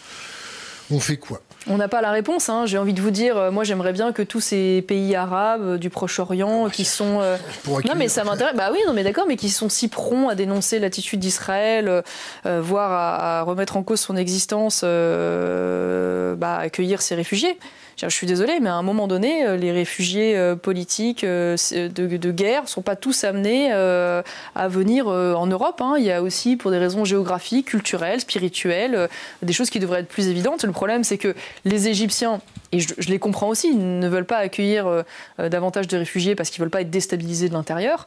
donc, bah, moi, je pense à toutes les pétromonarchies là, qui ont été très véhémentes hein, dans leur, dans les, qui ont les moyens les moyens, donc euh, accueillons-les. Euh, voilà, euh, je trouve que ça serait pour le coup une solution cohérente avec leur prise de position. C'est les accueillir le temps que Israël remplisse ses objectifs de guerre et ensuite les remettre là-bas. Bah c'est aux populations de choisir après où elles ont envie de faire leur vie. Mais pour pallier, on va dire, à la crise, voilà. ce, que je veux, ce que je veux dire aujourd'hui, c'est qu'une fois de plus, c'est toujours pareil. on, ces pays arabes-là ne se posent jamais la question, ils sont toujours très euh, vindicatifs dans leur prise de position, ils ne se posent pas la question de savoir comment ils aident réellement et concrètement les populations. Qu'est-ce qu'on fait avec l'Iran? C'est-à-dire qu'est-ce qu'on fait avec l'Iran? On renoue des contacts, euh, on les empêche d'avoir l'arme nucléaire définitivement. Euh, qu'est-ce qu'on fait? Bah, je vais pas vous dire que c'est. un bruit de couloir en ce moment chez les stratèges, c'est euh, euh, Israël va bombarder euh, l'Iran au nucléaire pour résoudre le problème définitivement. C'est une vue de l'esprit. C'est un fantasme. Je ne sais pas. la, guerre russo-ukrainienne nous démontre que tout, ne, tout, tout, est possible. Après tout, j'imagine, enfin, peu de personnes avaient imaginé qu'on pouvait avoir comme ça une, une invasion euh, de l'Ukraine aussi violente euh, et, une guerre euh, si proche. Donc faut, faut, rien, faut rien exclure. Maintenant, je pense pas que Israël ouvre ce front aujourd'hui, ça me paraît compliqué, alors qu'ils sont quand même dans une situation intérieure et politique, parce qu'on parlait de Netanyahou, mais Netanyahou aujourd'hui est très contesté, y compris par la population, du fait qu'il n'aurait pas pris au sérieux les alertes qui lui avaient été transmises, notamment par l'Égypte, je crois, justement sur cette possibilité d'attaque. Et le fait qu'il aurait fait des choix sécuritaires qui étaient malvenus, notamment en abandonnant ces territoires proches de, Gaza de, de, la, de surveillance, parce qu'il y avait voilà, des menaces plus fortes dans d'autres parties, et, en poussant une politique de colonisation sans avoir le moyen d'assurer la, la, la, sécurité de ces populations, parce qu'en fait, on est à créer un émiettement du territoire avec des populations et des kibbutz qui sont relativement isolés, en les exposant justement à tout cela. Donc aujourd'hui, vous avez déjà été en Israël? Non, malheureusement, jamais été. J'aimerais beaucoup. Il y a de la très bonne musique. Il paraît, et j'aimerais bien, y compris moi, pour des raisons euh, spirituelles. Vous croyez en euh, Dieu Jérusalem, Bethléem. Euh, vous croyez en Dieu Oui, je crois en Dieu. Comment ça se manifeste? Comment ça se manifeste? Comment je crois en Dieu? Bah je, je, C'est-à-dire dans ma pratique, vous voulez dire? Est-ce que vous avez un ami imaginaire? Comment, comment Dieu se manifeste? Bah, Comment vous percevez Ça, c'est une question métaphysique et, euh, transcendantale. C'est pour euh, euh, déconcentrer. Oui, c'est ça, bah, ça marche bien. ça marche bien, surtout que c'est toujours très intime une relation avec, vous pas obligé d'en parler, hein. avec Dieu. Mais non, ça se manifeste comme une, une présence invisible, mais douce et rassurante et aimante. C'est comme ça que vous vous rassurez? C'est comme ça que je me rassure aussi, oui. Ça fait partie des choses qui me donnent de la force. Combien vous gagnez? Euh, Je ne vous dirai pas, ça ne vous regarde pas. Est-ce que vous faites de l'évasion fiscale? Non. Vous êtes sûr? Ah, j'en suis sûre. Je vous dirai pas les yeux dans les yeux parce qu'il y en a d'autres avec qui ça a mal fini ce genre de déclaration. C'était Cahuzac. C'était capi, capi, comment, comment on dit? Capillotracté, c'est ça? Capillotracté, ouais. L'application des peines? L'application des peines en France? Ah bah. Euh, Mauvais. Euh, Est-ce que Sarkozy doit aller en prison Mauvais. Ah oui, je pensais que vous parliez de la justice pénale en général. Bah, la justice pénale, non, il a pas si, été. Si, si, si, si, si, si, mais bon, je pense qu'aujourd'hui, le, sujet de. On reviendra sur la géopolitique juste après. Hein. Ouais, ah bah, le sujet. on a bien remarqué. le sujet de la difficulté d'application des peines, elle, pour le coup, il me semble, dépasse, euh, dépasse Nicolas Sarkozy. Comment on juge une société? On la juge comment avec deux facteurs? Comment on juge une société? Je vous donne deux pistes. Ah oui, Comment bah, les questions et les réponses. non, non, c'est pour vous donner à peu près l'amplitude de, de, mon attente. le cadre. Son respect des animaux et son, son respect des détenus. Oui, oui, j'aurais pas forcément pris ces critères-là, mais euh, quels sont les bah, typiquement son niveau de sécurité et de civisme. Ça, je pense que c'est vraiment une donnée euh, importante pour euh, mesurer le niveau de civilisation.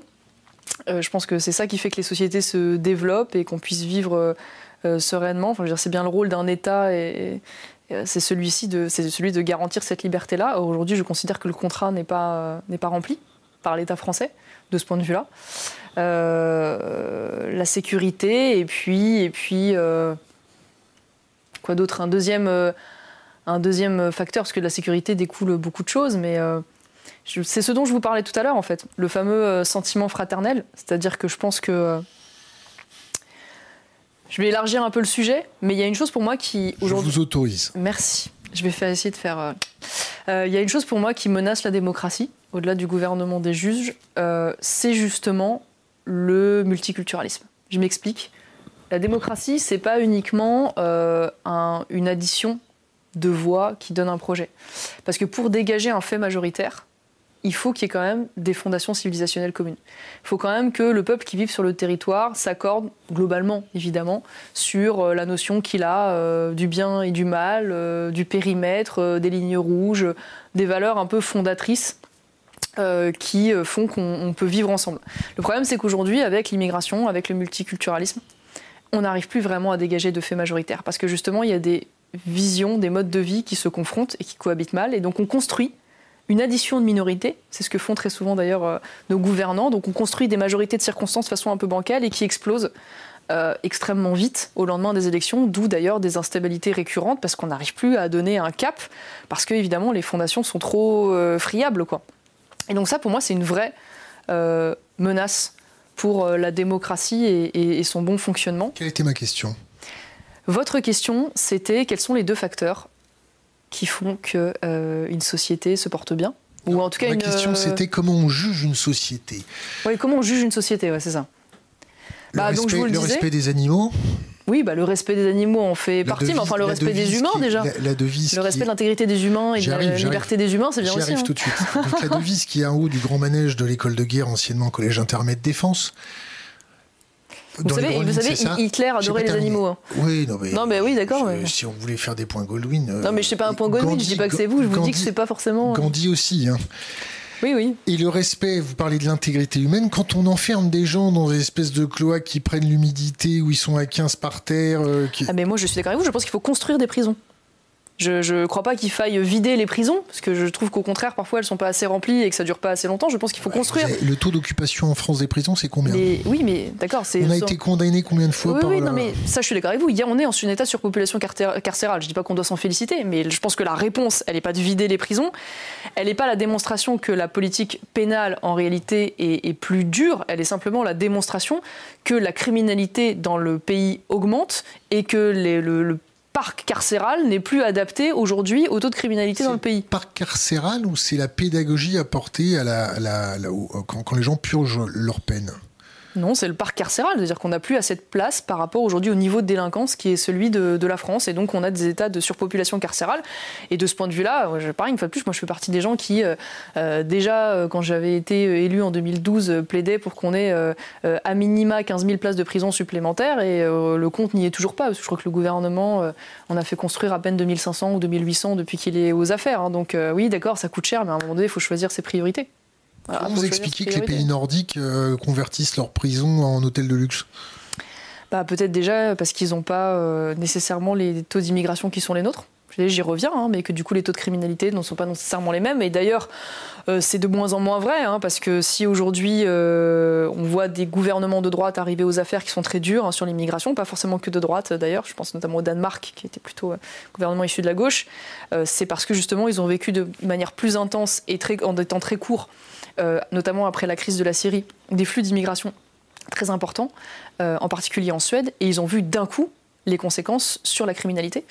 Euh, et donc, on va dire, le fameux modèle nordique de bien vivre ensemble a explosé. Et ce qui est très intéressant, je vous invite à une, étude Fondapol de Dominique Régnier sur ce sujet, qui a étudié les raisons pour lesquelles les Danois, notamment, avaient, il y avait un consensus droite-gauche au Danemark sur la régulation de l'immigration.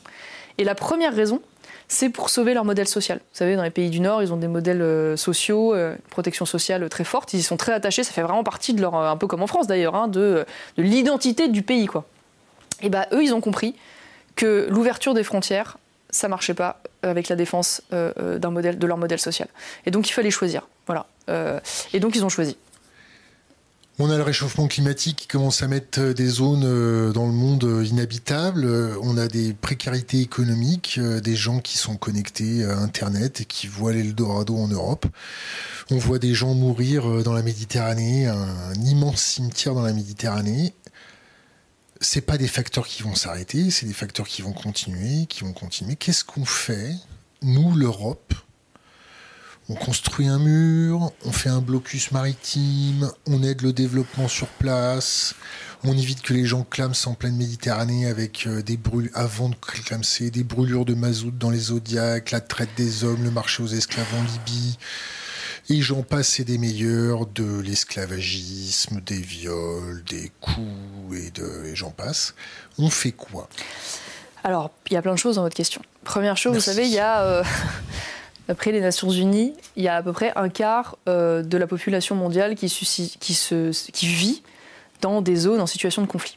Donc si le principe c'est de dire que la France a vocation à accepter toutes les personnes qui subissent des zones de conflit, je peux vous dire qu'on n'a pas fini parce qu'un quart de la population mondiale, ça va faire beaucoup. Donc euh, moi je considère, je remets en cause ce principe qui explique qu'aujourd'hui la France a un devoir euh, euh, comment dire, d'accueil et d'hospitalité inconditionnel et illimité. Alors une fois de plus, je vous le dirais, on serait, euh, on serait richissime, dans une situation de prospérité, à ne plus savoir quoi faire de, notre argent, de nos places d'hébergement. De... J'ai envie de vous dire, très bien, soyons fraternels, mais on n'est objectivement plus dans cette situation. Et là, aujourd'hui, c'est la, survie même de la France en tant que civilisation française et européenne qui, est menacée. moi, je considère qu'on doit quand même avoir le droit de pouvoir continuer d'exister en tant que peuple, en tant que civilisation euh, et en tant que nation. Euh, donc ça, c'est la première chose. La deuxième chose, c'est quand vous regardez les, je parle de l'immigration légale, pour le coup, les premiers titres de séjour, les nationalités qui sont les premières bénéficiaires des premiers titres de séjour, on a Algérie, Maroc, Tunisie. Alors je ne vous dis pas que euh, ces euh, pays euh, sont dans des situations économiques merveilleuses et incroyables, mais Algérie, ça va pas mal, non? Oui, non, bien sûr. C'est pour ça que je vous dis que tout n'est pas parfait et il y a des, parfois des dérives semi-autoritaires et tout. Ce que je veux vous dire, c'est qu'en tout cas, on ne peut pas dire que ce soit les pays les plus affamés ou face à des crises climatiques majeures. Donc, vous avez été en Algérie ou au Maroc? Oui, j'ai été au Maroc et en Tunisie, où pas en Algérie. Où ça? J'ai été à chaque fois dans les capitales et puis une fois. non, pas que au Club Med. Euh, vous avez été comment euh, Sac à dos Oui, oui, c'était des voyages personnels à chaque fois. Je suis pas allé dans le cadre politique. Mais, dans quel cadre? Parce qu'il y a voyage personnel et voyage personnel, c'est-à-dire que oui, enfin, je veux, bien vous, je veux bien, je veux bien vous raconter ma vie. Non, non, c'était euh, c'était euh, pour le coup euh, voilà, visite découverte du pays, c'était pas au Club tour opérateur ou vous avez Non, fait pas avec un tour opérateur non plus. Mais, mais bon, au-delà de ça, ça pour vous dire que, au-delà de, de, ma vie passionnante, c'est une immigration. Pardon? Vous avez appris quel mot là-bas? Des gros mots, comme à chaque fois qu'on va à l'étranger en premier mot. Mais je vais ah pas vous le dire, parce que vous m'avez dit pas de gros mots, pas de diffamation.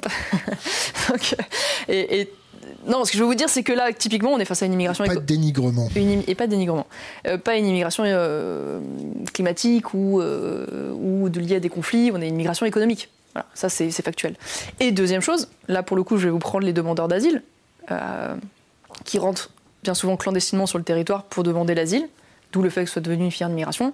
Première nationalité qui demande, je vous épargne les suivantes, c'est l'Afghanistan. Donc l'Afghanistan, il y a. Sources. Alors, les sources, à chaque fois, c'est le ministère de l'Intérieur.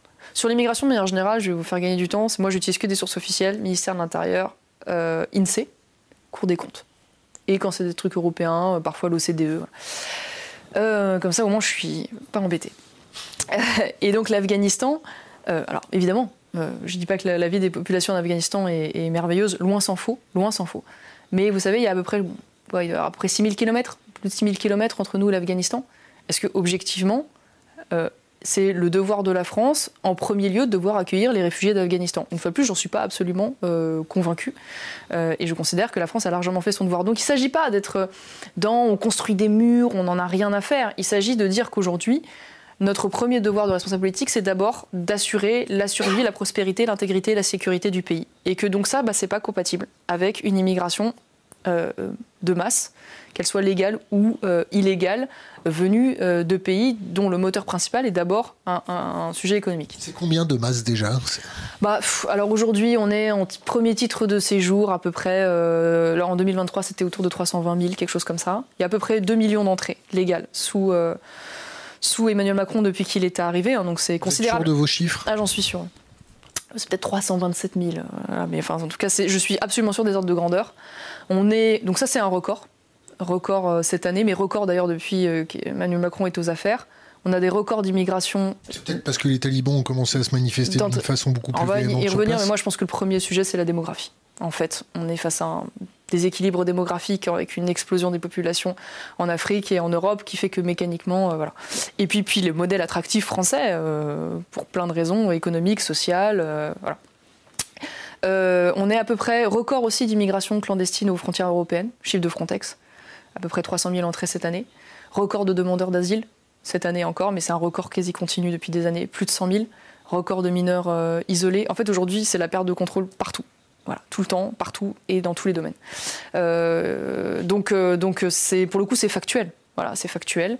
Et donc, bah, tout ça participe, oui, d'un changement de population dans certains territoires avec toute l'évolution que toute l'évolution ça comporte. Donc pour vous répondre sur le réchauffement climatique, on parlera peut-être d'écologie après et de ce qu'il faut faire.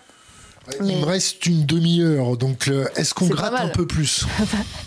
Non, parce que j'ai Est-ce que, est que vous m'autorisez à vous rendre en retard J'ai? Un, sandwich au jambon là, si vous voulez. Déjà, je vais boire, si vous permettez. Mm. Donc déjà, la question, c'est réchauffement climatique, oui. Vous voulez un bout de fromage? Euh, Non, ça va. Merci. J'ai trop peur d'avoir un truc dans les dents après.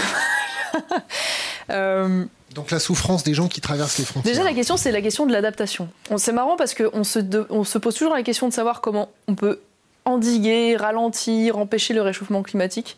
Je ne vais pas vous mentir, je ne suis pas très optimiste. Surtout euh, si on considère que euh, euh, la part de la responsabilité humaine est majoritaire, si ce n'est déterminante ou décisive. Et occidentale Bah, plus aujourd'hui. Aujourd'hui, la France, c'est 1% des émissions de CO2 et l'Europe, c'est 9%. Donc on peut pas dire ça. Notre, pollution exportée, elle est ou importée, elle est, elle est bah, Elle est plutôt importée. D'ailleurs, d'où le vrai sujet, puisque aujourd'hui, c'est le paradoxe. D'ailleurs, en fait, on, produit moins de gaz à effet de serre, mais pourtant l'empreinte carbone reste très importante parce qu'en fait, ça c'est les chiffres du ministère de l'Environnement, la moitié euh, des émissions de CO2 en fait aujourd'hui sont liées aux importations. D'où, euh, bah, toujours pareil, hein, une, vraie, une vraie politique écologique cohérente, c'est d'abord une politique qui produit local au maximum. Et aujourd'hui, c'est pas les modèles. Et donc les migrants, on en fait quoi dans tout ça? Et donc les migrants, bah, comme je vous le disais, aujourd'hui on ne, on ne, peut plus assurer euh, leur, euh, leur, euh, leur, accueil, ça c'est une certitude. donc il faut les dissuader de venir, hein, donc par des politiques dissuasives qui soient à la fois par le droit, mais qui soient aussi par la fin des incitations à cette immigration, dont je vous le rappelle, je vous le redis à l'instant, qui est majoritairement d'ailleurs de moteur économique. Est-ce qu'on peut arrêter quelqu'un qui a faim? Oui, mais là, en l'occurrence, c'est pas. Est-ce qu'on peut arrêter quelqu'un qui a peur? Comme je vous le disais, c'est pas c'est pas le, c'est pas la faim dans la plupart des nationalités qui poussent. Euh, excusez-moi, mais l'Algérien, le, Marocain le Tunisien qui vient, il vient pas parce qu'il a faim.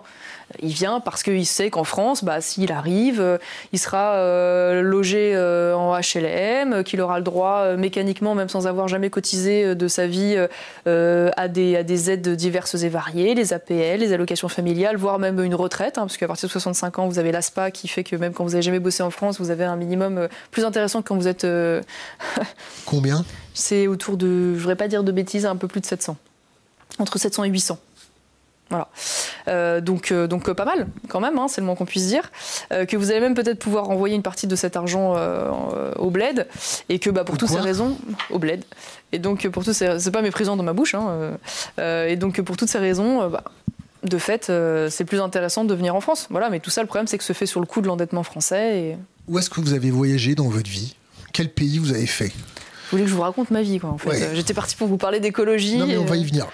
Bah, je ne sais pas si c'est très intéressant, mais euh, bah, j'ai voyagé. quoi le pays Combien de semaines vous êtes euh, resté Quel est le pays pour vous le plus pourri que vous ayez visité en termes économiques, en termes le plus pourri En termes d'infrastructures, en termes de maladies, en termes de. Je ne vais pas me faire des amis, euh, mais l'Inde, c'était compliqué.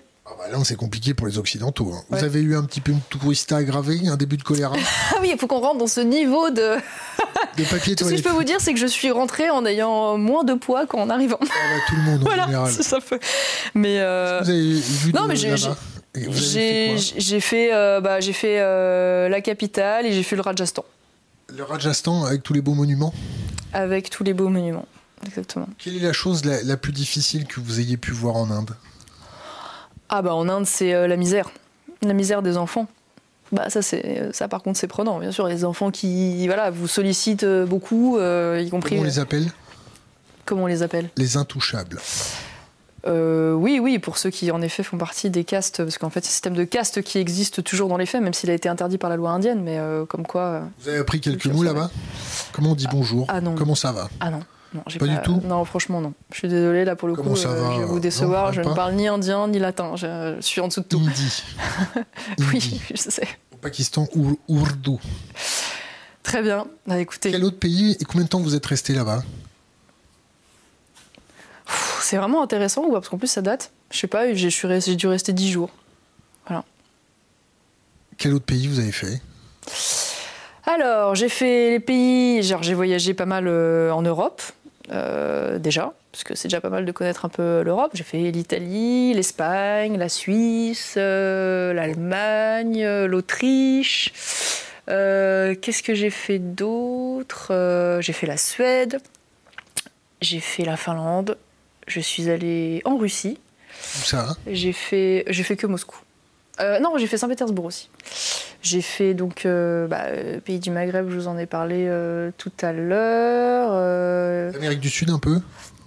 Non, l'Amérique du Sud. L'Afrique un peu? J'ai eu des occasions Afrique, Côte d'Ivoire. Et Combien de temps? voilà. Non, peu de temps. C'était un voyage perso aussi. Voilà, bon, je vois, bref, c'est. Vous parlez combien de langues? C'est pas captivant. Je parle anglais, italien. Écologie, après avoir voyagé. oui, vraiment. La compensation carbone de tout en fait, ça. qu'il faut, faut, quand même une agilité. Euh, parce que là, j'étais repartie dans mes vacances, moi, ça y est. dans mes déplacements. Euh, l'écologie. Alors, je, voulais vous en parler juste avant que vous me demandiez de me raconter, de raconter ma tourista en Inde. J'ai l'écologie. Alors, moi, première chose. Au bout de combien de jours Première chose, ça suffit. Première chose, l'écologie. Alors, le réchauffement climatique. Est-ce qu'on arrivera, nous, Européens, nous, Français, à l'endiguer, le ralentir à nous tout seuls? J'y crois pas. Quand l'Europe nous demande, la, nous, la France, d'utiliser 44% de nucléaire, de, pardon, 44% d'énergie renouvelable. Je vais, bah justement, je vais y venir. Mais pourquoi je vous dis ça? Parce que je, commence par la fin et après je vais vous parler de, du chemin. Je considère que euh, parce qu'aujourd'hui, l'Europe n'a pas les moyens, elle toute seule, et la France encore moins, de pouvoir euh, bah, baisser massivement les émissions de gaz à effet de serre mondiaux et donc euh, de pouvoir jouer là-dessus. La question qu'on devrait se poser, qu'on ne se pose jamais, c'est comment on adapte notre économie au réchauffement climatique. Et c'est d'ailleurs aussi la question qu'on devrait se poser, y compris dans l'aide au développement des pays qui vont être les premières victimes de ça, et notamment sur le plan agricole. Parce qu'il va y avoir évidemment des, types de production qui vont devoir évoluer selon les territoires avec bon, bah, cette trajectoire. Même si aujourd'hui, évidemment, on n'a pas une idée très très claire euh, de euh, comment ce réchauffement peut arriver, dans quelles proportions. Enfin, c'est tout ça est extrêmement flou, mais en tout cas, il y a un réchauffement, donc Et ça, l'adaptation, dans la transition, on n'en parle jamais. On n'a pas du tout de, vision claire là-dessus, pas du tout d'investissement en ce sens. Donc ça, pour moi, c'est une première chose. Euh. La deuxième chose, je ne m'inscris pas du tout dans la logique actuelle et ce que j'appelle pour moi un fanatisme écologique. Euh, qui est notamment révélé par le fameux pacte vert, qui était le grand projet euh, écologique euh, d'Ursula von der Leyen, donc qui était l'objectif de réduction à 55% des gaz à effet de serre, des émissions de CO2 en particulier, d'ici 2030.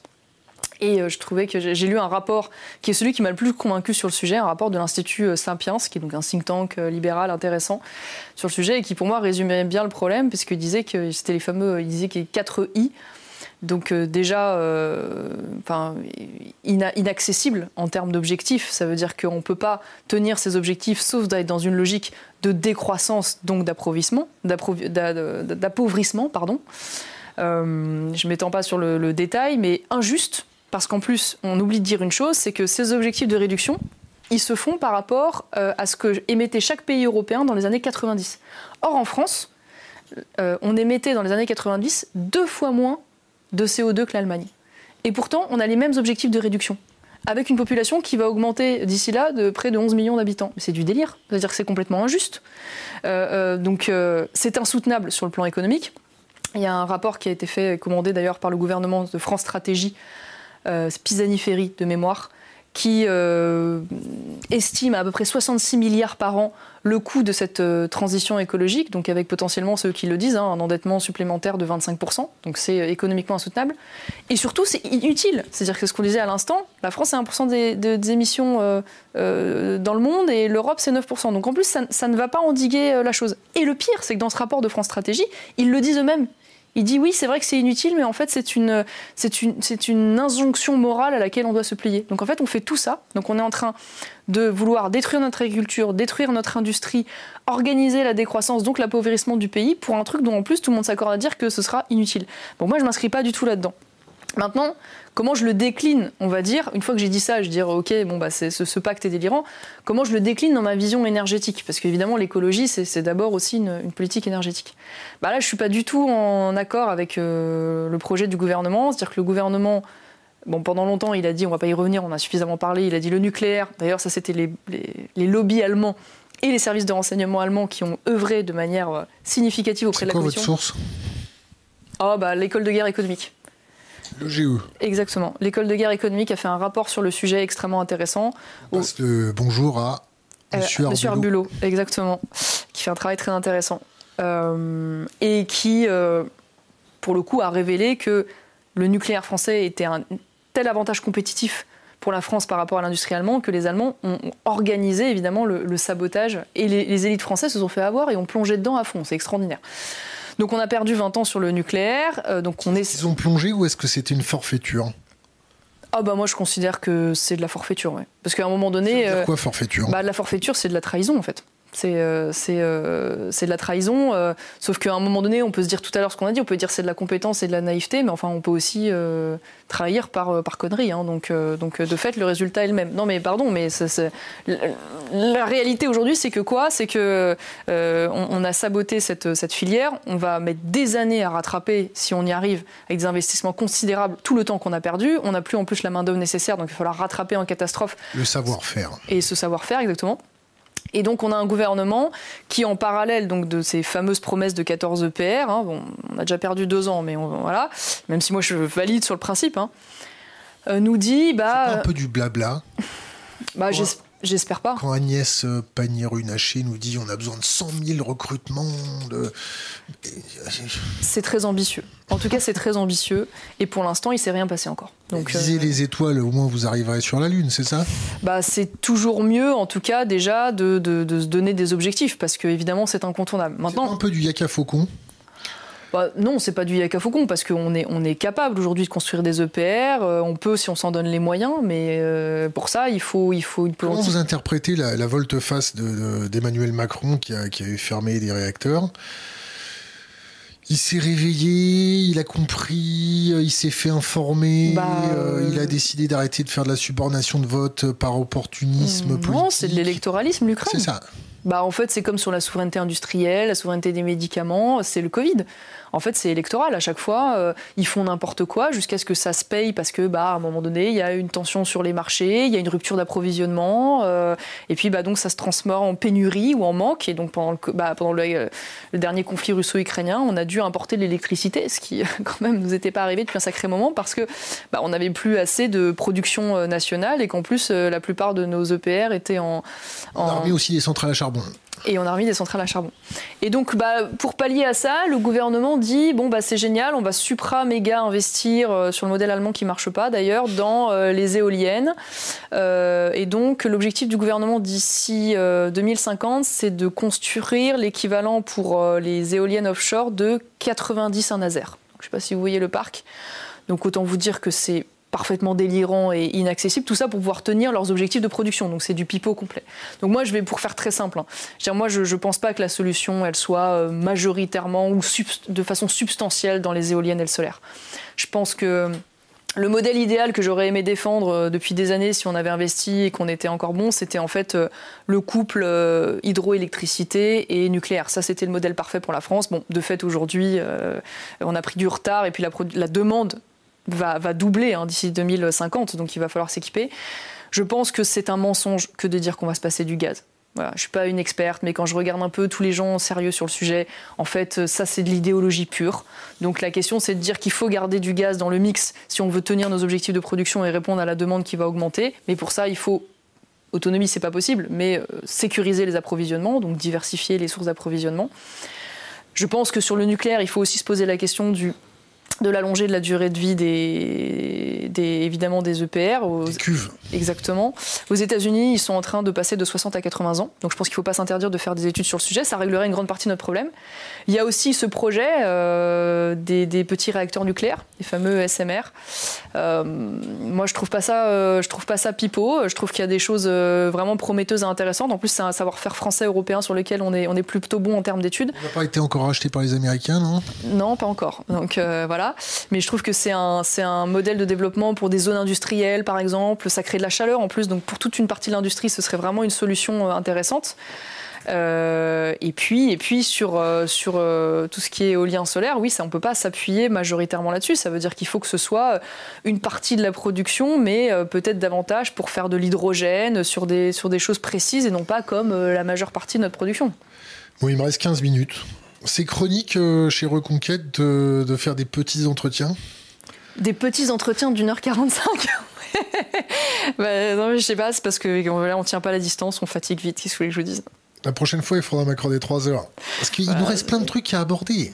Oui, oui bah en plus, j'essaye de parler vite pour dire plein de choses, mais ça euh, ça suffit pas, manifestement. Navalny, euh, qui est mort Ouais, suspect.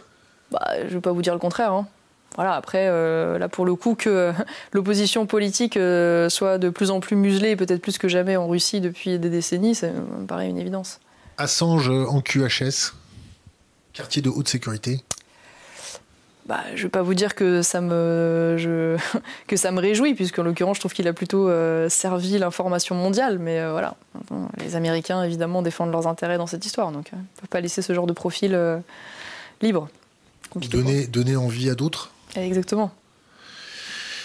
Je suis très frustré de pouvoir pas avoir de longues réponses. Donc, on parle de quoi là bah, J'ai l'impression d'avoir fait plutôt des réponses longues depuis le début, mais. Ah. Ah bah voilà, donc vous m'engueulez parce qu'il reste qu'un quart d'heure eh, et vous avez plus de questions à me poser. Si, si, j'en ai plein d'autres. mais, Pour aller de mes vacances. Guerre économique. On peut en parler de votre touriste si vous voulez. Ouais, c'est ça. Guerre économique. On fait quoi On y a... bah, guerre économique, euh, guerre. Alors déjà un, euh, moi je, suis sensible au sujet. Je suis pas du tout une experte. Hein, je vous le dis franchement, mais je suis sensible au sujet. Comment ça se fait Que je suis pas une experte bah parce que les journées font 24 heures et que euh, quand on est un politique, il faut toucher à plein de choses. Donc on se spécialise plus ou moins dans certains domaines, mais on ne peut pas être expert en tout, c'est un mensonge. Politiques qui vous disent euh, je sais tout sur tout et qui répondent à tout, euh, honnêtement. c'est qui votre meilleur conseiller en guerre économique ah, moi, je suis pas mal les travaux justement de, Christian Arbulot. Euh, dans l'école que j'ai fondée, l'ICEP, on a d'ailleurs intégré de, l'intelligence économique. Euh, parce que comme on, a, espère et on a vocation à former des, élites politiques, on considère qu'elles doivent avoir la, conscience de ce domaine. Et c'est vrai que là-dessus, on a euh, un certain retard en France. Hein même si les choses bougent, euh, bougent laborieusement depuis quelques années.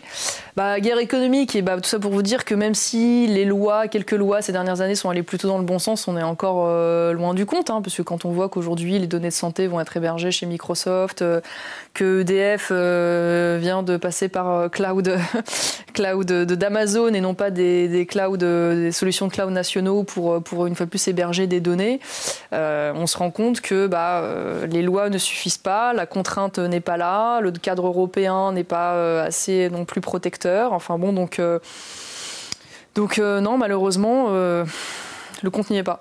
Vous utilisez de l'intelligence artificielle tous les jours ou pas Ah bah de toute façon maintenant l'intelligence artificielle, il y, en a partout.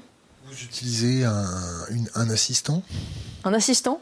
Nous, on appelle ça un assistant. Un, chat GPT. Oui, je, je, vais de temps en temps sur chat GPT. Je trouve ça c'est assez fascinant. Voilà, maintenant, il y a beaucoup de bêtises encore de dessus, donc il faut quand même bien recouper.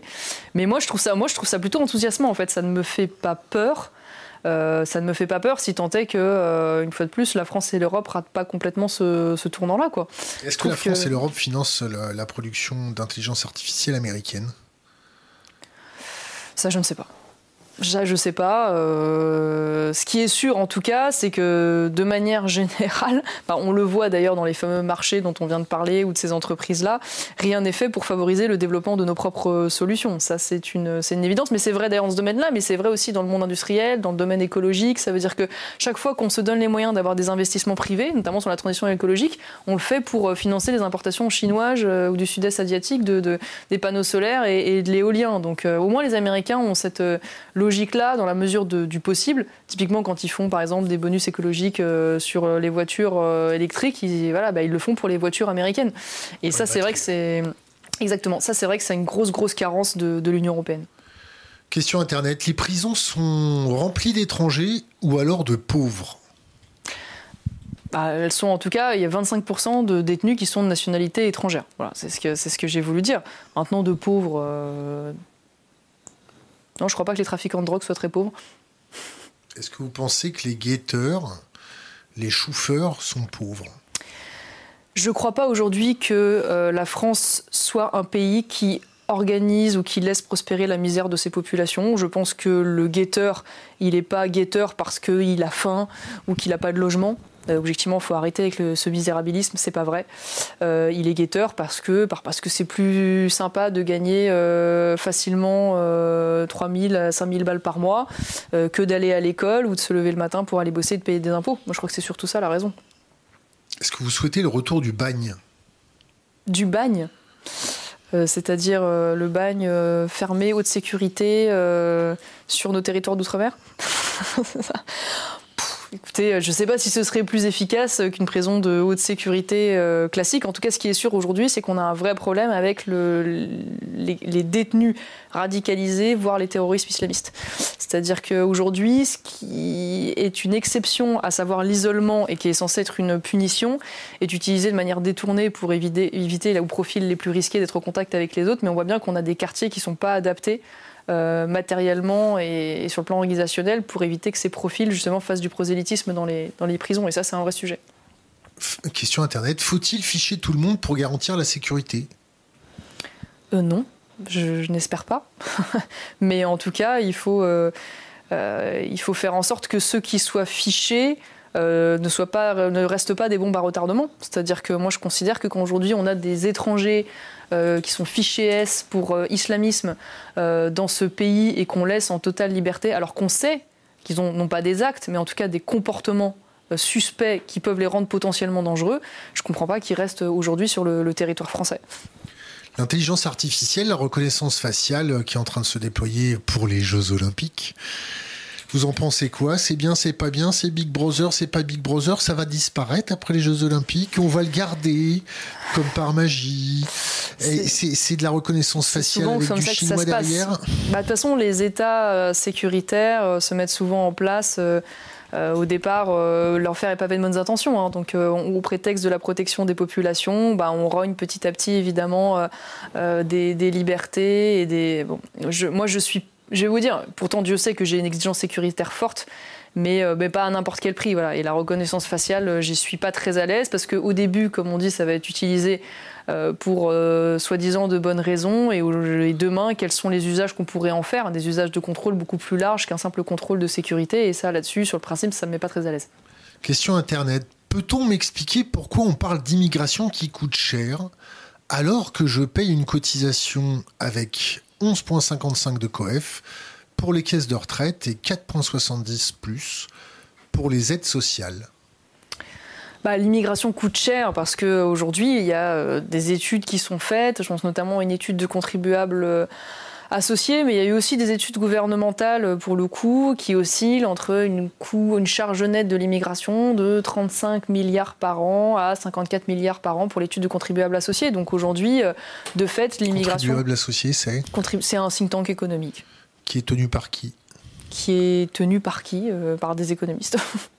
Mais bon, vous eux, ils font à 54 000. Ils ont fait. C'est Jean-Paul Gourevitch, vous pouvez euh, sur, euh, vérifier si vous voulez, qui avait fait cette étude, euh, qui est un universitaire sur ce sujet. Allez-y, tracez, tracez tout. c'est la marque de fabrique. Et l'étude du gouvernement. Alors là, pour le coup, j'avoue humblement que je ne me souviens plus, mais elle, elle, se trouve, elle est à 35 milliards. C'est une étude qui avait été commandée par le Premier ministre directement. Euh, là, pour le coup, je mettrai un commentaire, si vous voulez, après moi-même, pour euh, remettre le truc. Mais en tout cas, ce qui est sûr, c'est qu'aujourd'hui, il y a une charge nette de l'immigration qui est plus importante que ce qu'elle euh, rapporte. Vous êtes sûr de vous, là? Oui. Question Internet. Pourquoi l'immigration reste toujours leur sujet de prédilection? On voit son homologue en Italie qui elle-même reconnaît que l'immigration est absolument nécessaire pour tenir leur, leur marché du travail ah bah pour moi l'immigration est un sujet central pour tout ce que je vous ai dit depuis le début de cette émission. Ça veut dire que c'est pas l'immigration pour l'immigration, c'est l'immigration pour les conséquences qu'elle a sur le quotidien des Français, la situation économique, la situation sécuritaire, la situation culturelle. Maintenant je vais vous parler franchement. Euh, J'espère bien que vous Mais je vous parle franchement depuis, le début. C'est vrai que quand les politiques vous disent je vais vous parler franchement. On a envie de les tarter. C'est un très inquiétant, oui. C'est terrible. Qu'est-ce que je suis en train de devenir? Euh, euh, non, Vous faites partie de l'élite. Vous parlez franchement. Alors. cette question. Je finis. Moi, euh, je ne souhaite pas que mon pays devienne un pays musulman. Je ne peux pas vous le dire plus clairement. Je ne souhaite pas que. L'islam non plus. L'islam devienne majoritaire en France. Or, c'est ce qu'il va arriver. Euh, si euh, on continue comme ça, voilà, pour des raisons numériques, démographiques. Et je sais que partout où l'islam est majoritaire dans les pays, sauf très très rares exceptions comme le Liban, et encore ça tiendra peut-être pas très très longtemps, la charia s'applique la charia s'applique dans des proportions euh, plus ou moins. Et la charia, bah, c'est un, code civil et un code culturel qui n'est pas compatible avec le mode de vie à la française. Et donc, euh, bah, euh, moi, je, n'ai pas envie que mes deux petites filles vivent dans cette France-là. Donc, c'est pour cette raison pour laquelle c'est un combat prioritaire pour moi. Et on revient au début de cet entretien, parce que c'est irréversible le jour où ça arrive. Question Internet. Où avez-vous fait votre stage de troisième? Euh, où est-ce que j'ai fait mon stage de troisième euh, je, crois, je crois que je l'ai fait dans une animalerie. Bah, qui est de la mégisserie euh, Non, je ne sais plus où. Je, sais plus où. Qu'est-ce que vous pensez du Frexit? Alors, sur le Frexit, moi, j'ai. Alors, déjà, je tiens à dire ce que ça me tient à cœur. J'ai pas un tabou de principe Je, ne fais pas un interdit moral euh, d'une sortie de l'Union européenne. Je pense juste que ça n'est pas la, solution aujourd'hui à nos problèmes à court terme. Je pense qu'une sortie serait plus douloureuse, notamment économiquement, euh, qu'un maintien à l'heure actuelle. Et je crois qu'aujourd'hui, avant de penser à une sortie, commençons déjà par essayer de changer les choses de l'intérieur, ce qui n'a jamais été véritablement fait. Et pour ça, il y a deux conditions. Un, arrêter euh, de s'enfermer dans le soi-disant couple franco-allemand dans lequel l'un des deux couche tout le temps dehors, à savoir l'Allemagne. Et deux, bah. Vous savez pourquoi elle couche dehors? Ah ouais, parce qu'elle défend ses intérêts, elle, au moins. Et, la deuxième chose, euh, on a une chance unique aux prochaines élections du 9 juin, puisque justement, euh, les majorités sont en train d'être composées, d'être changées. Et donc, on va pas. Ça fait peur, ça fait peur, ça. Bah, pas à moi. Ah non, moi au contraire, je suis très contente quand je vois que la Hongrie, l'Italie, euh, la Suède, la Finlande, euh, tous ces pays sont, ont, basculé ou sont en train de basculer. Euh, bah, au contraire, ça nous permet demain de pouvoir recomposer la majorité au Parlement, donc changer la présence de commission, donc changer la ligne de l'Union européenne. Bah, commençons déjà par essayer de faire ça avant de, penser à une sortie. Et puis si dans 10 ans, 15 ans, on se rend compte qu'on n'a pas réussi à bouger une ligne, et je ne le crois pas, bah là on, verra ce qui peut être fait. Il me reste 3 minutes, je peux gratter 10 Ouais, 5, je vous accorde 5 minutes. Voilà, vous êtes dur en affaires. Le logiciel israélien Pegasus, ça vous parle? Oui. On avait un ambassadeur français euh, qui était euh, d'ailleurs chez eux. Oui, ça me parle. Je vais vous dire, ça me parle même de façon euh, personnelle parce qu'il se trouve que le, le téléphone de mon époux a été attrapé par le, le, fameux logiciel Pegasus. Ouais. Donc, qui c'est qui l'a audité? C'est le service numérique informatique du Parlement européen.